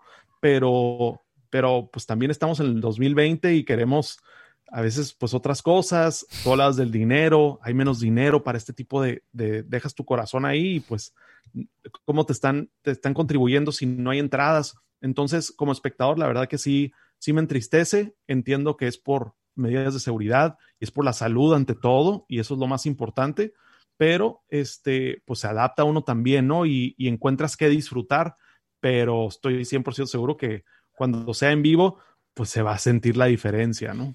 Fíjate que ya no, ahora sí vamos a hacer debate. Estoy de acuerdo contigo que me hubiera encantado que en esta trilogía que mencionas de gente old school, estamos hablando nuevamente de la trilogía, váyanla a ver, eh, Mauricio Shogun Hua, R-U-A, porque en Brasil o en portugués eh, R es como J, entonces Hua, eh, y Nogueira, el gemelo pequeño o el hermano pequeño, ¿no? Little Nog. Bueno, en ese sentido, se aventaron un peleonón y estoy de acuerdo contigo que hubiera sido una ovación de pie si hubiera habido público presente. Pero después dijiste otra cosa y dije, ¿sabes qué? Qué bueno que las, las peleas están a puerta cerrada. Porque después dijiste, pelear por su ciudad, pelear por su gente, pelear por su país. Y en ese sentido, qué bueno que, están, que son a puerta cerrada. Qué bueno que ya no pueden pelear por su país, por lo menos no en la localidad. Por dos sentidos, el deportivo y el humanista, si me permites eso. El deportivo me refiero a que ya hay menos presión de la porra hacia los jueces y hacia el referee. Punto número uno. Que hay menos presión, que se siente la presión y que, híjole, pues le voy a dar el foul, no le voy a dar el foul, le voy a dar 10 puntos, le voy a, voy a favorecerlo en las tarjetas. Uno.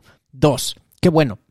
El término nacionalista, el grupo, la ciudad y todo, que sí está padre, deportivamente hablando, pues está buena esa rivalidad sana, pero saben que muchas veces no es sana y en una situación como la que vivimos, no voy a decir la palabra para no hacer shot, eh, en una situación como la que vivimos, creo que tal vez ya deberíamos de bajarle un poquitito a eso y favorecer otras cosas, favorecer la sana competencia. ¿Por qué no rescatar la filosofía samurai que decías? Ese debate lo vamos a dejar la próxima semana. No, Entonces encanta, te abro el micrófono para tu mensaje final y redes sociales, por si quieres soltar una bomba y seguimos la siguiente semana, ¿no? Soltar una bomba. Eh, no, no, la verdad que, que, me encanta ese debate, la verdad que es, es, algo bien importante, es algo yo creo que muy polos opuestos, lo que dices de, del deporte siendo un deporte como tal y pues el deporte siendo algo que representa algo más allá, ¿no? Con el nacionalismo. Entonces yo creo que va a estar muy bueno ese, ese debate para la próxima, la próxima juntadita. De seguro el sábado ahí nos vamos a estar mensajeando. Ahí este, hay otras peleas por si se quieren echar el live ahí de, de todo menos fútbol el sabadito. Ahí los esperamos un ratillo antes de las peleas para preparar. Y pues si quieren escuchar más podcasts de MMA, la hora adecuada podcast, ahí en todas las redes, en todos los lugares donde escuchan podcast, este, pues bajen la hora adecuada. Y pues ya supe que la, pues la entrevista no entrevista fue con, con un personaje ahí futbolero. Entonces voy a aprovechar para, para darle saludos a los que sí son fans del fútbol, que, que vieron este episodio y pues también invitarlos al Cholocast, a los que son fans de los cholos. Y, y pues en todas las redes soy psicólogo Rafa y pues ya es la última vez que hablo de fútbol. Bye. Abrazo, carnal. Gracias, gracias. Nos escuchamos la próxima semana. Ahí lo tienen, nos emocionamos. Nótese cómo, cómo hablamos de cosas que nos apasionan mucho a todos los miembros del equipo, ¿no? Y a un servidor. Eh, bueno, mis queridísimos champs, fíjense que antes de pasar, de, de, de, de permítanme extender la alfombra roja y, y, y, la voy a, a, a, ¿cómo se dice? Escombrar, la voy a aspirar, que sea una alfombra roja así súper chingona para el siguiente segmento que viene. Y antes de presentar, antes de presentar este segmento que es el Champ Gourmet, eh, quiero comentarles que hemos recibido, recibimos de los primeros feedbacks que hemos recibido del podcast.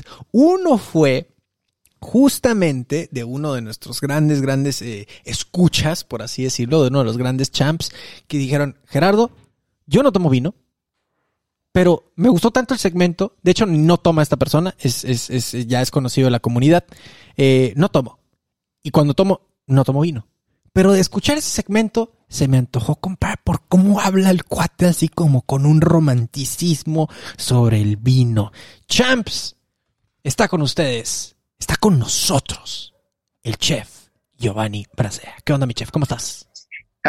Todo, Oye, tus presentaciones cada vez van más, más fregonas, más intensas, cabrón. Gracias. Es, es que soy como, como, quiero ser como un poeta, vaya. Eh, que, que, que, y aparte llevo varios shots por, por, por usar las palabras que, ya sabes. Es que sí, es que sí está cabrón. No, a mí me da un chingo de trizazo también lo que estaba hablando Rafa porque por culpa de la pandemia, eh, por, COVID, por, por, la pandemia, por COVID, por coronavirus, eh, son tres ahí, ¿verdad? Creo que.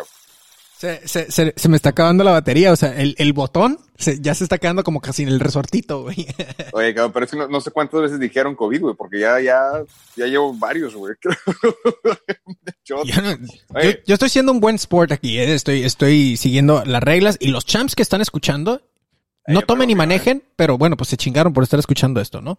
Sí, sí, no, igual cuando hagan el, el, el, repeat, que lo, que lo escuchen y que lo a gusto, que pues, te tomen tus ochitos con los, junto con nosotros. Hey, ¿qué vamos a hablar? Tengo whisky, no me ven todavía, pero tengo un whisky en la mano. Vamos a hablar de whisky, whisky y bourbon. Ok, whisky, whisky right. y bourbon. O sea, ¿nos vas a decir cuál es la diferencia entre los tres? Haz cuenta, es que sí, es que siempre, por ejemplo, a mí, a mí me encanta el whisky. Yo soy, yo soy whiskero, me encanta el whisky, me fascina tomar, me fascina tomar punto, o sea, uh -huh. todo, eh, pero, pero me encanta el whisky, la verdad. Entonces, y, y, gracias también al señor que no toma vino y que ya toma vino, qué chingón, te agradezco un chingo, qué chingón que, que, que, que te guste. Eh, eh, mira, el, el, tema del whisky, el, yo siempre desde que empecé, de repente lo vemos, lo, vi, lo, lo, vemos o lo vimos o lo podamos, lo vamos a volver a ver de repente vas a encontrar con la pronunciación es whisky, digo, la, sí. si lo deletreas, W-H-I-S-K-Y, W-H-I-S-K-E-Y. Que lo única, la única diferencia realmente entre esos dos es la zona geográfica. Oh, de dónde está hecho. Yo siempre había pensado hasta este momento, siento que soy cada vez menos ignorante cada que me junto contigo, compadre, porque, porque yo siempre pensé que era como la historia del catsup y el ketchup, ¿no? Que se escribe con K-E-T.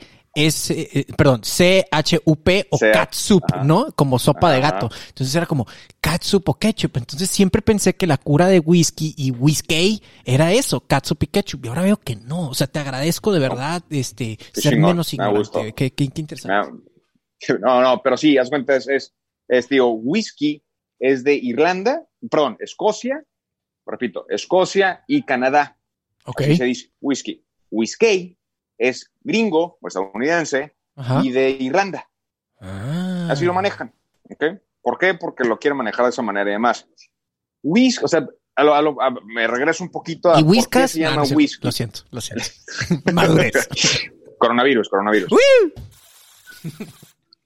eh, lo que pasa con el whisky, el, el, el, tema principal con el whisky es de que es un destilado de granos. Eso es lo más importante. Okay. Tú puedes hacer, aunque va a ser ilegal, no lo hagas, puedes hacer un destilado de granos. Eh, en este caso puede ser de, de, maíz, puede ser de cebada, puede ser centeno. Y vas a tener, vas a hacer un whisky. Si lo haces de esa manera. Ajá. No lo puedes. No es, no es como una denominación de origen como tal, como vendría siendo el tequila, como sí. viene siendo eh, champán. champán, como pueden ser varias cosas. No, denominación de origen, el, el, el DEO o la denominación de origen es una, es para los que estamos metiéndonos en este mundo, es de que solamente lo pueden hacer en esa región. El tequila lo pueden hacer en la, región de tequila. En el, champán lo pueden hacer en la región de champán en Francia. Entonces, solamente si le cambias, si cambias de región, vas a tener otros nombres. Tienes, como por ejemplo, en el, tema, el tema de los espumosos, si los haces en España, se llaman cava, no se llaman champaña. Si lo haces en, en Borgoña, un poquito más al sur, o al sur de, de, champaña, va a ser eh, cremant, no va a ser champaña. Es el mismo proceso, pero eh, o muchas veces va a ser el mismo proceso, pero va a ser otro nombre. Más o menos es lo mismo en ese rollo, ¿no? Aquí en este caso el whisky, que no tiene, no tiene el tema como denominación de origen, además lo pueden hacer en diferentes partes. Alguna frase que me decía es de que el bourbon y whisky van a ser, todos van a ser whiskies, pero no todos los whiskies son whiskies o bourbon. ¿A qué va con esto? El bourbon está hecho en Estados Unidos, eh, eso es como lo principal, y está hecho con 51% de maíz. Tiene que estar hecho con maíz, a como de lugar, no hay otra. El bourbon. es, el bourbon. Es, normalmente es de Tennessee, que es, Kentucky. Tiene sus lineamientos. El lineamiento es, aquí tengo unos datitos, el Federal Standards of Identity for Bourbon. Es una cosa federal que es como, como con eso regulan que tenga, que se llame bourbon. Y que tenga ese 51% eh, que mencionas. exactamente. Tiene que ser el mash o la masita con lo que hacen, el, lo que fermentan, digamos, tiene que ser, con, tiene que ser una mezcla del 51% de maíz y ya después le puedes agregar la, la, cebada, que es, es malted eh, eh, barley, malted barley, que es como cuando ya la tostan, entonces empieza como a madurar, entonces eh, como que engañas al grano para que saque todos esos nutrientes ricos, ¿no? eso es como lo principal. Y también otra de las, de las marcas importantes del bourbon es de que tiene que ser de barril de, de roble. Okay. son las barricas, ¿ok? Son las barricas. Entonces es como que el, el, principal de bourbon. El escocés, obviamente, pues digo, el scotch o el whisky escocés, pues es, de Escocia. Sí. Eso es como viene en su nombre. Déjame, te, eh, preparé, te preparé música para cuando hablaras precisamente del escocés. Permíteme tantito. Hay varo aquí en De Todo ah, Menos Fútbol. obviamente, cabrón. Por mis bagpipes. Ok, ahí vienen, ahí vienen, no te preocupes. Entonces hablabas del whisky escocés. You may take a freedom. No, ¿qué es? ¿Cómo es? You may take a lives. but you will never take freedom. freedom. Es buenísima película. Mm, me eh, encanta esa película. El, el, título de este episodio ya lo tenemos. Se llama Madurez. Ese es el título de este episodio. Madurez. Ah, ok. Cero. Cero madurez. sí, Nosotros, pero, tal chingazo. Sarcasmo. COVID. COVID. Mm. Buenos backpacks. A mí me gusta, fíjate. No sé, como que yo en su momento podría haber sido como o, o, o, o, o vikingo o alguna madre escocesa, güey, o por decirlo, no tengo ni madres escocesas, obviamente, pues se me nota en chinga lo, lo güero y lo blanco que soy, cabrón, tu madre. Pelirrojo, güey, en específico. Sí, claro. Ah, bueno, seguimos, seguimos con el, con el tema. Entonces, después, los escoceses, obviamente, es, esa parte, ahí sí tiene que ser pura cebada. Es cebada, ¿ok? Como de lugar, eh, que es el barley. Tiene que tener tres años en barrica. ¿Qué significa tres años en barrica? Es añejamiento en barrica. Como mínimo tiene que tener tres años en barrica. Normalmente cuando vemos los nombres, por ejemplo, que vemos una, un, un, Macallan, que son los, los, normalitos, ¿no? Los que más vemos, Macallan, Glenfiddich y demás, que son las marcas más comerciales que conseguimos en el mercado, siempre vemos que un numerito al lado, 10, 12, 15, 18, 25, 20, 50 años en la mar. ¿Qué significa eso? Que, que, que estuvo 12 años o, que, o que el, el, cuando hacen mezclas que la última mezcla del último whisky que están haciendo es una mezcla que tiene 12 años metido en una barrica. Okay. Eso es. Eso es lo más importante, que está en barrica. Si tú tienes, porque hay unos ejemplos, ¿no? Por ejemplo, si tú te encuentras una botella eh, eh, que tenía tu tío en el, en el, ahí en el, un cajón guardado y la madre, bla, y dice, no, pues es una botella del, del 80. Que entonces, sí, estamos en 2020, es del 80. Y dice 12 años, dices, ah, ni es un whisky de 32 años. No. Ni porque es desde el 80. No, son 12 años. El whisky en botella, a diferencia de los vinos, no siguen evolucionando. Ahí se quedan, estáticos. Y ya, ahí vale madre. O sea, el, plan es de que vas a ver muy rico tal vez. Eh, puede que te encuentres con la suerte que vas a tener un muy buen whisky en ese, en ese año, pero eso es, o sea, no vas a tener un whisky chingoncísimo de 50 mil años, vas a tener un whisky de 12 años, punto, se acabó. Ok. Entonces, eso es lo que quiere decir el numerito al lado normalmente, entre más años pasan en barrica, te vas a dar cuenta que es más caro. O sea, no es lo mismo un Macallan 12 a un Macallan 25 que te va a costar una la nota mucho más. Claro. ¿no? Es normal. Entonces, es el tema con los whiskies. Eh, eh, eh, los de los añitos, vas a la barrica, cada una de sus ubicaciones o su zona geográfica tiene sus reglas. Por ejemplo, si tú tienes unos whiskies japoneses que se pusieron mucho de moda. Buenísimo. A pesar de que, buenísimo. Quería que llegaras a ese punto, ¿eh? Quería que llegaras a ese punto. El whisky japonés, Dios mío. ¿Y cuál es el whisky japonés? Hay dos muy populares. Este, ¿Alguno que recomendarías? Hay, una, hay una casa que se llama Suntory, que ese sí lo podemos conseguir aquí fácilmente, que es Hibiki y Toki que van a ser como los más normalitos que vas a conseguir aquí. Eh, digo, si puedo hablar de precios, andan alrededor de 1.300, 1.500 pesos la botella de Hibiki y la de Suntory anda y la de Toki anda como en unos 700, 800 pesos, dependiendo. Que por el precio, perdón, perdón, por la calidad, créanme, vale, la pena, lo que van a se los dice alguien que no, que no toma whisky. ¿eh? Yo, yo no soy bueno con licores, aguanto muy poco. Entonces, eh, pero, pero de verdad que es, es otro rollo, ¿eh? O sea, ni hielo ocupa esa onda. Es, acá. Ahorita vamos a tocar el tema del hielo y la madre. Ah, no. es, que, aprendemos tanto. El tema, es, el tema es que, te, no, es que el, tema es que es poquito tiempo, cabrón. Tú, tú, tú tómate el tiempo que requieras, güey. Tú tómate el tiempo que requieras. O sea, si necesitas tres horas más para platicarnos sobre la poesía del whisky. Queremos, queremos, queremos que se diviertan, cabrón, no que tampoco ah, digan ya, ya estuvo, güey. Bueno, no, de aparte, bueno, después de tantos COVID, güey. Hmm, ya no van a escuchar nada, cabrón, lo, por todo. Están eh, eh, adormecidos los chavos. Quienes nos siguen escuchando todavía, eh, felicidades. Y, y este, este coronavirus es traído a ustedes por de todo menos.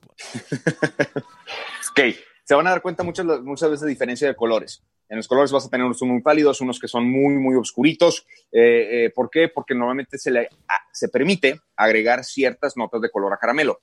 Es normal, no pasa nada. También algo que aporta mucho color son las barricas. Eh, las barricas las queman. Acuérdense que eso, las barricas las queman para poder darles unas notas de aromas y sabores muy diferentes a que si fueran a mala pura madera como tal ahí solita. Las tienen que quemar, eso le da, unas, le da una gama de aromas increíble y aparte lo que hace es, por ejemplo, es mucho control de temperaturas.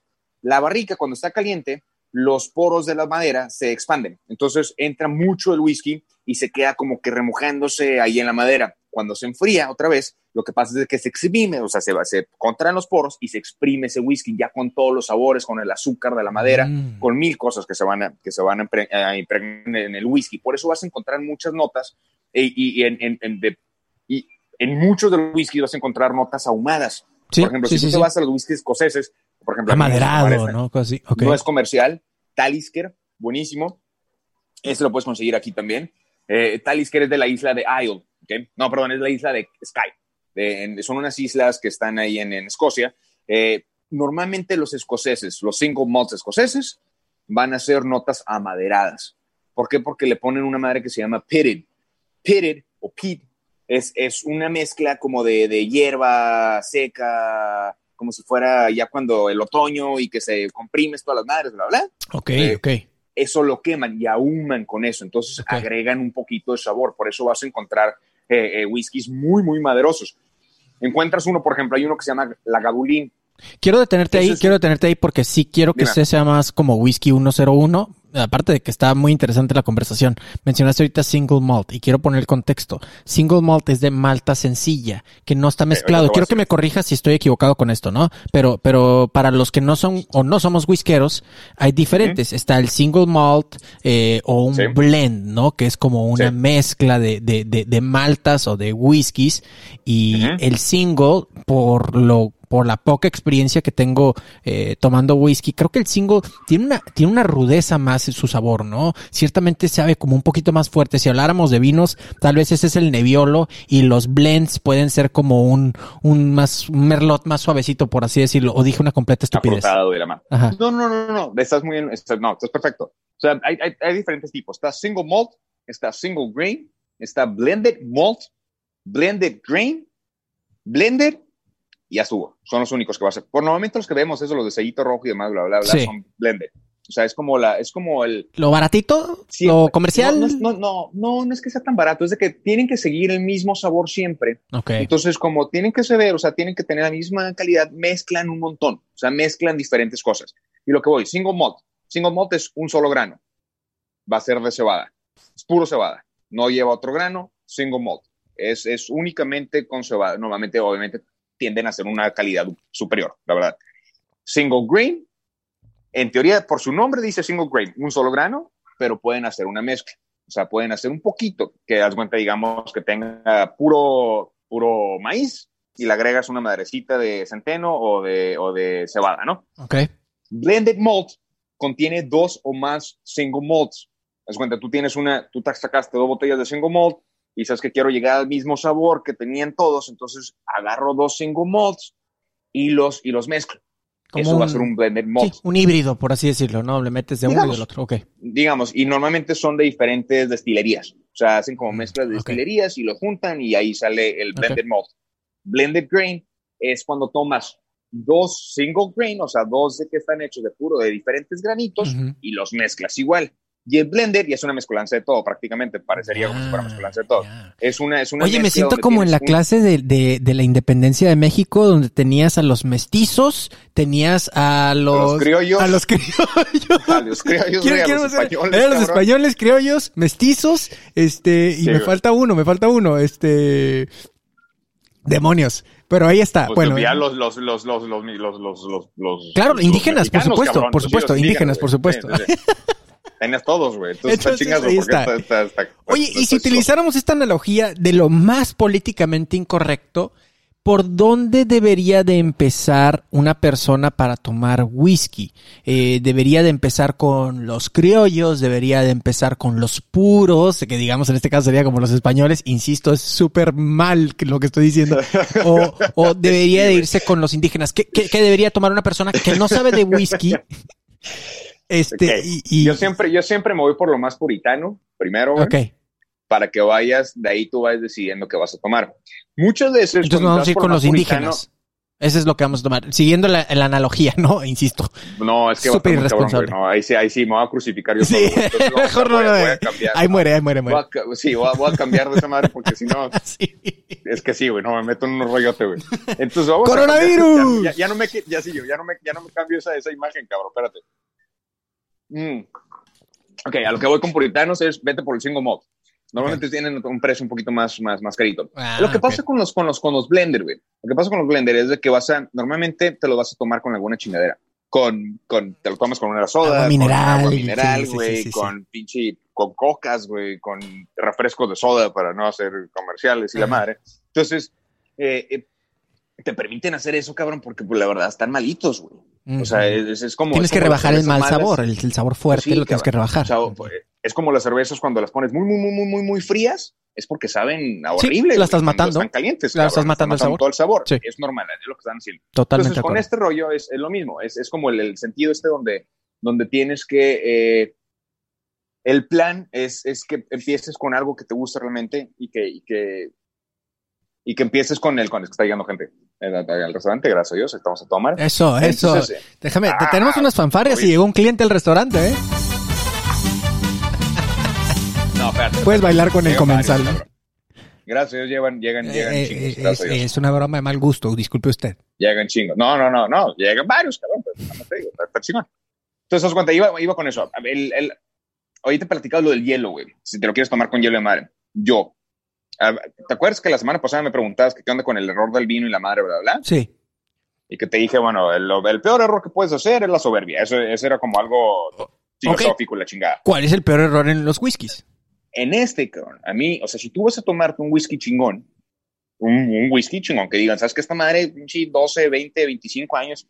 Por favor, en tu vida, y te lo digo con todo el respeto del mundo, no lo mezcles, no lo mezcles. O sea, si lo quieres mezclar y le quieres dar en la madre, no en la casa, en tu casa. Nunca llegues a un bar y digas, oye, ¿sabes que me das tu mejor whisky? Por favor, me pones, eh, eh, le echas hielo y, y, y, y sodas y, agua mineral, Ujú. cabrón, y la madre. Y, una sombrilla.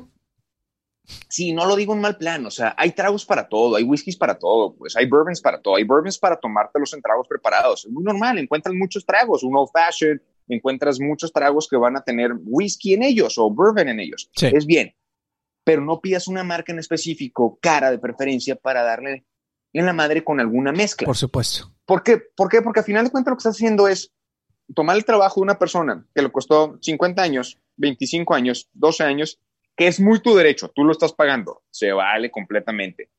Es un ligero consejo, ni siquiera es consejo porque no soy que para dar consejos, cabrón, pero es, una, es mi ligero punto de vista donde pruébalo primero. Pruébalo. Si, si, o sea, nada más por, por, date el gusto de decir, es que me estoy tomando un pinche whisky chingón de 25 años, de Ujú. 12 años, de 18 años, de lo que quieras, pero date el primer gustito de probarlo tú solo. Un sorbito. Si quieres un sorbito, si quieres agregarle hielo, mucha gente lo hace. Hace el dato de Luis estaba diciendo eso, que el, el hielo, su hielo ya estaba derritiéndose. Se vale, lo puedes tener un poquito fresco. Matas muchos de los sabores. Repito, cuando le bajas la temperatura a cualquier licor, le estás matando muchos sabores. Hay muchos que sí se deben tomar fríos. Acuérdate, los tequilas, el tequila se mételo al congelador porque está Sí. bien chingón, frío la madre. Pues es un, es un tequila que dices, ay, cabrón, Ajá. pues no va a tener tan ricos sabores, güey. Ajá. No claro. vas a meter uno más chingón en el congelador. ¿Por qué? Porque le vas a dar en la madre. Es lo mismo con los whiskies. Hay que tener cuidado con esa parte nada más. Te repito, es a gustos. Tú estás comprando tu botella, tú estás pagando tu trago, tienes todo el derecho a hacer lo que quieras con él. Nada más, para que lo puedas disfrutar, disfrútalo así. Neat, pídelo neat. Llegas a un bar, le dices, ¿sabes qué? Dame un trago neat, un whisky neat. Obviamente te va a dar uno de alta gama, normalmente. ¿Por qué? Porque, porque los, los otros te los van a me- a mezclar, son mezcladores, son los de batalla, así le decimos nosotros. Sí. Cuando tienes un whisky pídelo así, sin hielito y nada. Y a gusto te lo vas a tomar y te vas a ver a toda madre. Son sabores racios, son sabores fuertes. A ver, algunos lo vas a tomar, por ejemplo, los, los japoneses, te digo, es un tema enorme, cabrón. Los japoneses tienen un poquito me- menos humo, que tienen unos sabores riquísimos. Yamazaki, el cualquiera, el Yamazaki 12, 18, que te cuestan una lana las botellas, pero están riquísimos. Eh, Hakuchu, vas a tener Nika, vas a tener una serie de gamas increíble de marcas japonesas que si lo logran conseguir, cómprense una botella, disfruten ese whisky porque están muy bien hechos. Oye, no, pues ahí lo tienes, ¿eh? Y, y, y, y concuerdo contigo con el tema de los japoneses. Insisto, esos señores saben qué demonios hacer, ¿eh? De veras, qué, qué, qué Son perfeccionistas, güey. Yo, yo- yo Son me tomo un whisky japonés, me dan ganas de agarrarme a caratazos con todo el mundo de, de la Son, perfección. son, son perfeccionistas. Y hay, hay varios, hay varios increíbles. Una vez me tocó, me, tocó- me gusta, ya saben, me gusta la viajada, en, en Osaka. eh, eh, me tocó el bar más chiquito que he visto en mi vida. Era el bartender en un cuadrito, cabíamos dos personas de un lado, dos personas de otro, y ya se había llenado el bar. Excelente. Para tomar. Tal chingazo. Y me tocó también ir otro, donde tenían el, el récord mundial, no en Japón, ese fue en otro viaje, eh, eh, que tenían el récord mundial para la mayor cantidad de marcas de whisky. Está muy chingón también. Ah, Ahí Interesante. tengo una fotito, luego te la mando, cabrón. Oye, pues esto No, no- no, nos la mandas para increíble. compartirlo en redes sociales. Pues esto nos da para un capítulo 3, 4, 5, tan solo del tema de, de whiskies. Yo solo diré esto. Si van a tomar un whisky y van a empezar con esto, empiecen pensando que su whisky sea mayor de edad. Es decir, váyanse de 18. Empiecen en 18, Pues, no empiecen pues, en 12.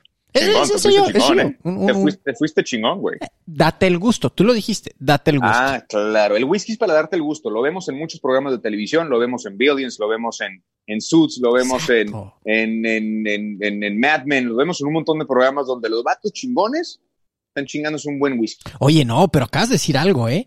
La, la, la, la, la, la figura femenina también tiene esa rudeza tomando su, Ah, claro. su vasito whiskero y cada Yo vez toma dije, más. yo nunca dije vatos, yo dije, en ese programa todos toman whisky. Sí, sí, hombres, claro, no, no, todos no, no, no era, no era discusión, o sea, era, era, era observación Sí, de que sí, cada sí. vez más Y se se acerca a este cotorreo, claro. Este, y bueno, mensaje final y redes sociales, mi estimado, y e invita a la raza, si alguna vez andan por aquí por Tijuana, que se vayan a estos restaurantes eh, que maneja el chef Gio Bracea. De Ping-Pong. redes sociales, ya te lo sabes, Giovanni.bracea, es la única que tengo que ahora. No, no, no, no esperen mucho. Subo Síganlo, aunque sea por meses. lástima, ¿no? ¿O qué? Casi, sí, güey.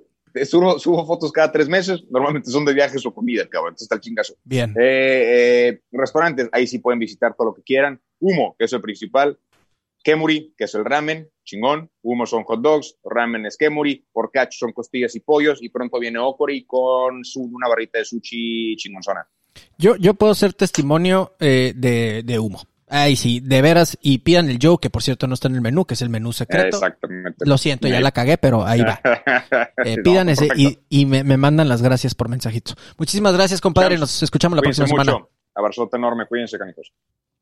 Bueno, pues ahí lo tienen, nuestro segmento de El Champ Gourmet, que, que pues de Gourmet pues no tuvo nada, pero sí estuvo muy interesante la conversación y, y sí nota cómo todo tiene una historia. Eh, ya fuera de broma, a mí lo que me encanta de, de tener una conversación como con respecto a lo del vino, con respecto al whisky, whisky o bourbon, lo que me gusta es cómo hay historia historia detrás de las cosas, ¿no, champs? Y esto es algo que podemos considerar cada que hagamos. Me acuerdo mucho, eh, cada que consumamos algo, vaya, o cada experiencia que tengamos. Me acuerdo mucho de Dania eh, en, el, en el primer segmento que tuvo.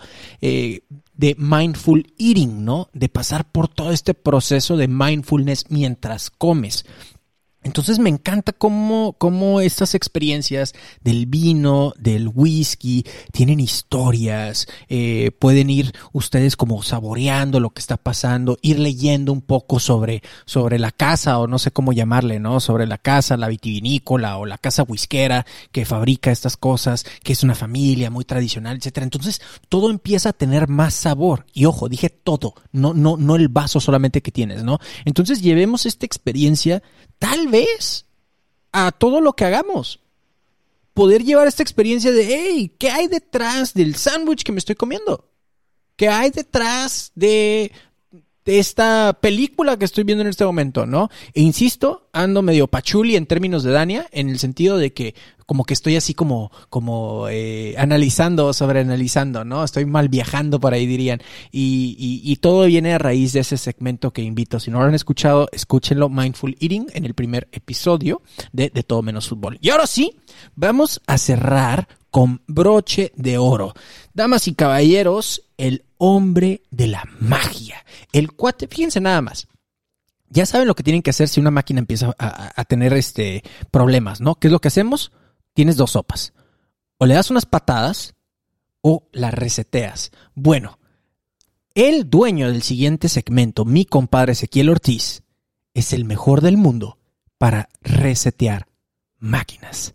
Este es el segmento The App of the Week. ¿Qué onda, Ezequiel? ¿Cómo estás?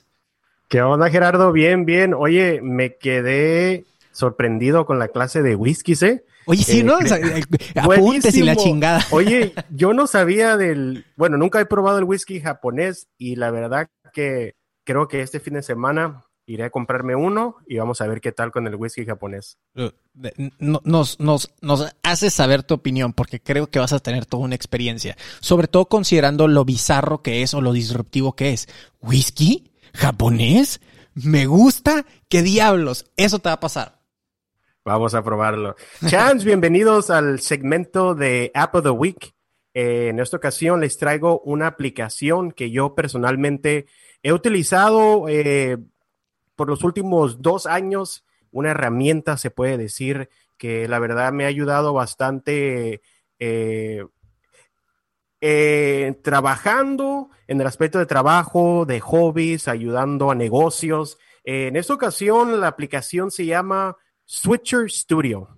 esta aplicación lo que te va a permitir es desde tu celular, algo muy importante, por el momento solamente está disponible en iOS, hay mucha gente que está pidiendo a los developers que hagan para, para Android, eh, pero lo que tú puedes hacer con esta aplicación es, te permite hacer transmisiones vivos a diferentes plataformas, tal como Facebook, YouTube, LinkedIn, Twitch. Y lo más suave de esta aplicación es de que puedes utilizar nueve cámaras al hacer la transmisión. ¿A qué me refiero con cámaras? Es que tú puedes utilizar ah, teléfonos iPhone desde el 5S, 6, 7, 8, 10, el que tenga, o un iPad, y cada, cada dispositivo se considera como una cámara.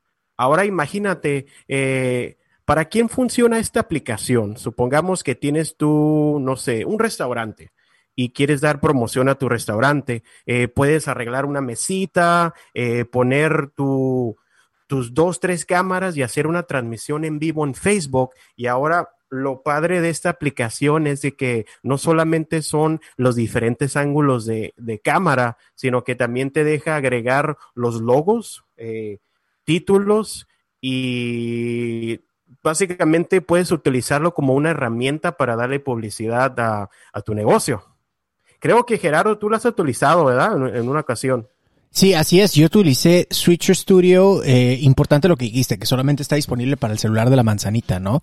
Y es algo súper interesante, champs, porque así como lo dijo Ezequiel, haz de cuenta que tú montas como un estudio. Es decir, cada, cada aparato de iOS, insisto, de Apple, iPhones, iPads, eh, cada aparato puede ser como una cámara. Supongamos que por alguna razón, si eres como yo, pues tienes dos celulares, he llegado a tener hasta tres, pero el, el, y si ambos son de Apple, tú montas una cámara para un ángulo, montas otro iPhone con otro ángulo, montas otro iPhone y, yo vi que hiciste esta magia, montaste un iPhone incluso en un dron, ¿no? Entonces lo montas en diferentes ángulos y desde otro iPhone puedes estar manipulando los controles. Entonces estás haciendo tu transmisión en vivo y de repente así como las noticias, ¿no? Si hay algo así como como un drama, ¿no? Acá de y de repente pasó eso volteas a ver y volteas a la cámara 1, ¿no? Y de repente pasó esto otro y volteas a la cámara 2. Pero los tres invitados están listos y pasas a la cámara 4 y todo lo puedes ir manipulando de tu celular. Y es súper, súper interesante esta herramienta, ¿eh? Ahora, Ezequiel, con todo este cotorreo de los streamers, que es cada quien está haciendo más transmisiones en vivo, eh, cada negocio se ha dado cuenta que tiene que promocionarse en temas digitales. Eh, Switch Studio puede ser una forma de tener pues así como su nombre lo dice, un estudio casi completo de grabación. Si eres muy fan de Apple, pues tienes varios aparatos, insisto, el 5S que dejaste en el cajón olvidado. Simplemente cárgalo, compadre, bájale la aplicación y ya tienes una cámara con un ángulo y una cámara de bastante calidad, debería decir, ¿no? Sí, así es, así como lo acabas de decir, Gerardo. Eh, incluso eh, no solamente negocios, eh, también ahorita voy a platicar de las diferentes funciones que tienes, pero también agregaron recientemente eh, para deportes. Te deja usar un scoreboard para que puedas transmitir, supongamos, la liga de tu hijo o algo local que a lo mejor no, no está teniendo ese exposure en línea, pues ¿por qué no empezar a transmitir esos eventos de deportes, de boxeo, UFC, con scoreboards y con más opciones? Me parece muy interesante. Eh, vamos a seguir platicando sobre las funciones. Eh, Switcher Studio te permite compartir la pantalla de tu Mac o iPhone. Eh, si estás haciendo una presentación de algo, puedes enseñar tu Mac. algo también muy padre que acaban de agregarle es cuando estás en vivo en Facebook, te permite enseñar los comentarios. Ya ves, cuando la gente te comenta en vivo en Facebook, pues ya hay una opción de poner esos comentarios en tu transmisión. Ok. Otra cosa muy, padre, fíjate todo lo que han agregado, Gerardo. Creo que cuando nosotros la utilizábamos no tenían estos, todas estas funciones. Yo utilicé Switch Studio casi casi cuando recién empezó Cállate y Vende. Imagínate, fue hace pues vamos para casi cuatro años, entonces yo diría que empecé a usar Switch Studio hace unos dos años y medio más o menos. Dos años, sí. Otra de las funciones que me parece muy interesante es que te ofrecen como una nube de Switch Studio donde tú puedes ah, importar fotos y videos y supongamos que durante la transmisión no tienes la foto o el video que quieres poner en la transmisión, simplemente con una opción entras a la nube de Switch Studio, jalas la imagen o el video y ya te permite ah, pasarlo durante la transmisión. Eh, otro, otro, una función muy padre que me gusta a mí es eh, que te permite enseñar videos durante la transmisión. Supongamos que estás hablando de tu restaurante, de tu negocio, lo que sea, y dices, ¿sabes qué? Vamos a cortes y regresamos, pues te permite pasar una publicidad o un video que ya tengas en tu dispositivo y regresas a la transmisión en vivo. Esas cosas se me hacen muy interesante porque mucha gente piensa que el transmitir en vivo eh, requiere de muchos aparatos y consolas y que es un rollo, pero esta aplicación te facilita hacer las transmisiones no solo dentro de un negocio, sino móvil. O sea, yo personalmente he hecho transmisiones eh, al, eh, al, aire libre, donde por medio de mi hotspot puedo compartir la red. Ahora, se me olvidó mencionar esto, pero esto es muy importante. Todos los dispositivos tienen que estar en la misma red para que puedan conectarse a sí mismo.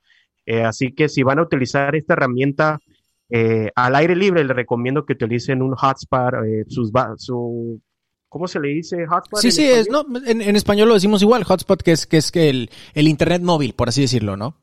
Ándale, así, el internet móvil.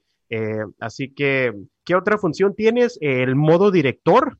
Esto básicamente te permite grabar sin tener que transmitir en vivo. Se me hace muy padre eh, si tienes, no sé, tu canal de YouTube o estás empezando un podcast o algo, o una página de Facebook. No necesariamente tienes que hacerlo en vivo, puedes grabar con los diferentes ángulos, poner tus logos, poner tus videos, hacer toda la transmisión, pero localmente y, y grabarla en tu dispositivo. Oye, pues qué interesante. Ahí está Switcher Studio y se los deletreo rápidamente por si quieren descargar esta aplicación. Sobre todo ustedes, eh, conferencistas, se me ocurre que la pueden utilizar durísimo. Todos aquellos eh, de los champs que tienen cursos en línea, por ejemplo, eh, gente que quiere abrir un canal de YouTube, pero hacerlo de una forma muy profesional, sin, eh, como dicen los gringos, eh, break, breaking the bank, es decir, sin llevarse la quiebra. Puede Switcher Studio ser una aplicación muy interesante para ustedes, ¿no? Se las deletreo es, es switch como la palabra de cambiar en inglés, que es S-W, corrígeme si estoy equivocado, Ezequiel, ¿eh? S-W-I-T-C-H-E-R. Switcher Studio, como estudio en inglés, solamente le quitas la palabra E. Switcher Studio disponible para iOS, es decir, para Apple, el celular de la manzanita. Ezequiel, mensaje final y redes sociales, por favor. Claro que sí, eh, redes sociales, eh, me pueden seguir en Instagram como Ezequiel Ortiz Jr., igual Facebook, estamos ahí a la orden. Y pues cualquier pregunta que tengan en relacionada a la tecnología, aquí estamos, ya sabes, como dice Gerardo, me fascina, me encanta todas las computadoras, servidores, gadgets y apps y toda la onda, así que aquí estamos y nos seguimos escuchando, champs, en el siguiente episodio. Muchísimas gracias, nos escuchamos la próxima semana.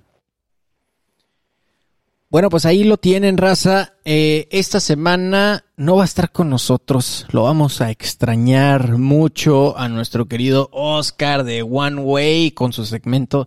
Lo estuve practicando. Lo que es más, lo escribí para poderlo leer. Casta pas, Pasanda. Ah, me salió. Eh, pero tuvo un problema con el ayuntamiento de Tijuana. No sé qué problema tuvo, pero tuvo un problema. Entonces no va a estar su segmento disponible. Y vaya que tenía temas para platicar. Así que dejaremos estos temas súper calientes para la próxima, la próxima semana.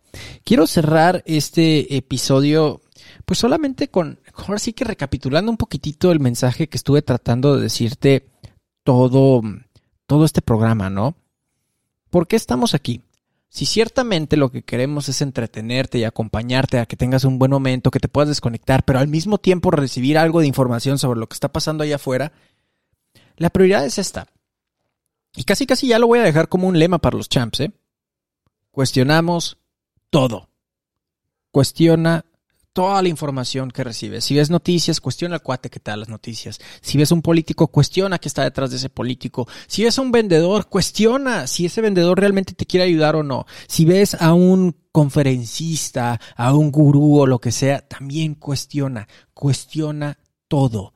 No te estoy diciendo que pienses que todo, o no te estoy invitando más bien eh, a que pienses que todo eh, puede estar mal y que la gente actúa desde la, desde la maldad. No, no tiene que ver con eso. Cuando hablamos de cuestionar, hablamos de un poquito como de meditar de pensar, de no irnos en términos de béisbol con la primera bola, de ir un poquito más allá y de verdad detenernos a analizar lo que está pasando o lo que estamos recibiendo. Ese creo que va a ser la nueva regla o el modus vivendi de los champs, aquí en De Todo Menos Fútbol. Ciertamente Dani y yo vivimos en esa congruencia y mis amigos, los dueños de cada uno de estos segmentos, sé que viven en esa congruencia también, de cuestionar todo, de no porque lo diga una persona es ley. Tenemos ese libre albedrío y también tenemos esa capacidad de análisis y de que no nos puedan eh, vender, que creo que no está bien utilizada la palabra en este caso, cualquier idea. Debería decir atragantar cualquier idea. Este fue un micro segmento de puedo estar equivocado. ¿Y sabes qué? Puedo estar equivocado. Justamente es la idea que te acabo de plantear.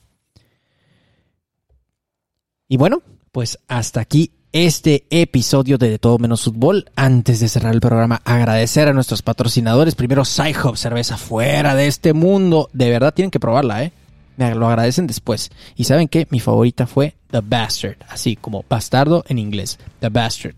Utilicen el link que está en la descripción, sci-hub.com, utilicen el link con la palabra podcast para recibir el 15% de descuento y los productos para el cabello y crecimiento de vello facial con Barb Lab. Los encuentras en redes sociales como Barb, b a r lab de laboratorio. Y el link está en la descripción también. Puedes utilizar el código de todo 10 para recibir en los paquetes el 10% de descuento. Nos escuchamos la próxima semana. Por lo pronto, pues cuestiona todo. Esto fue de todo menos fútbol.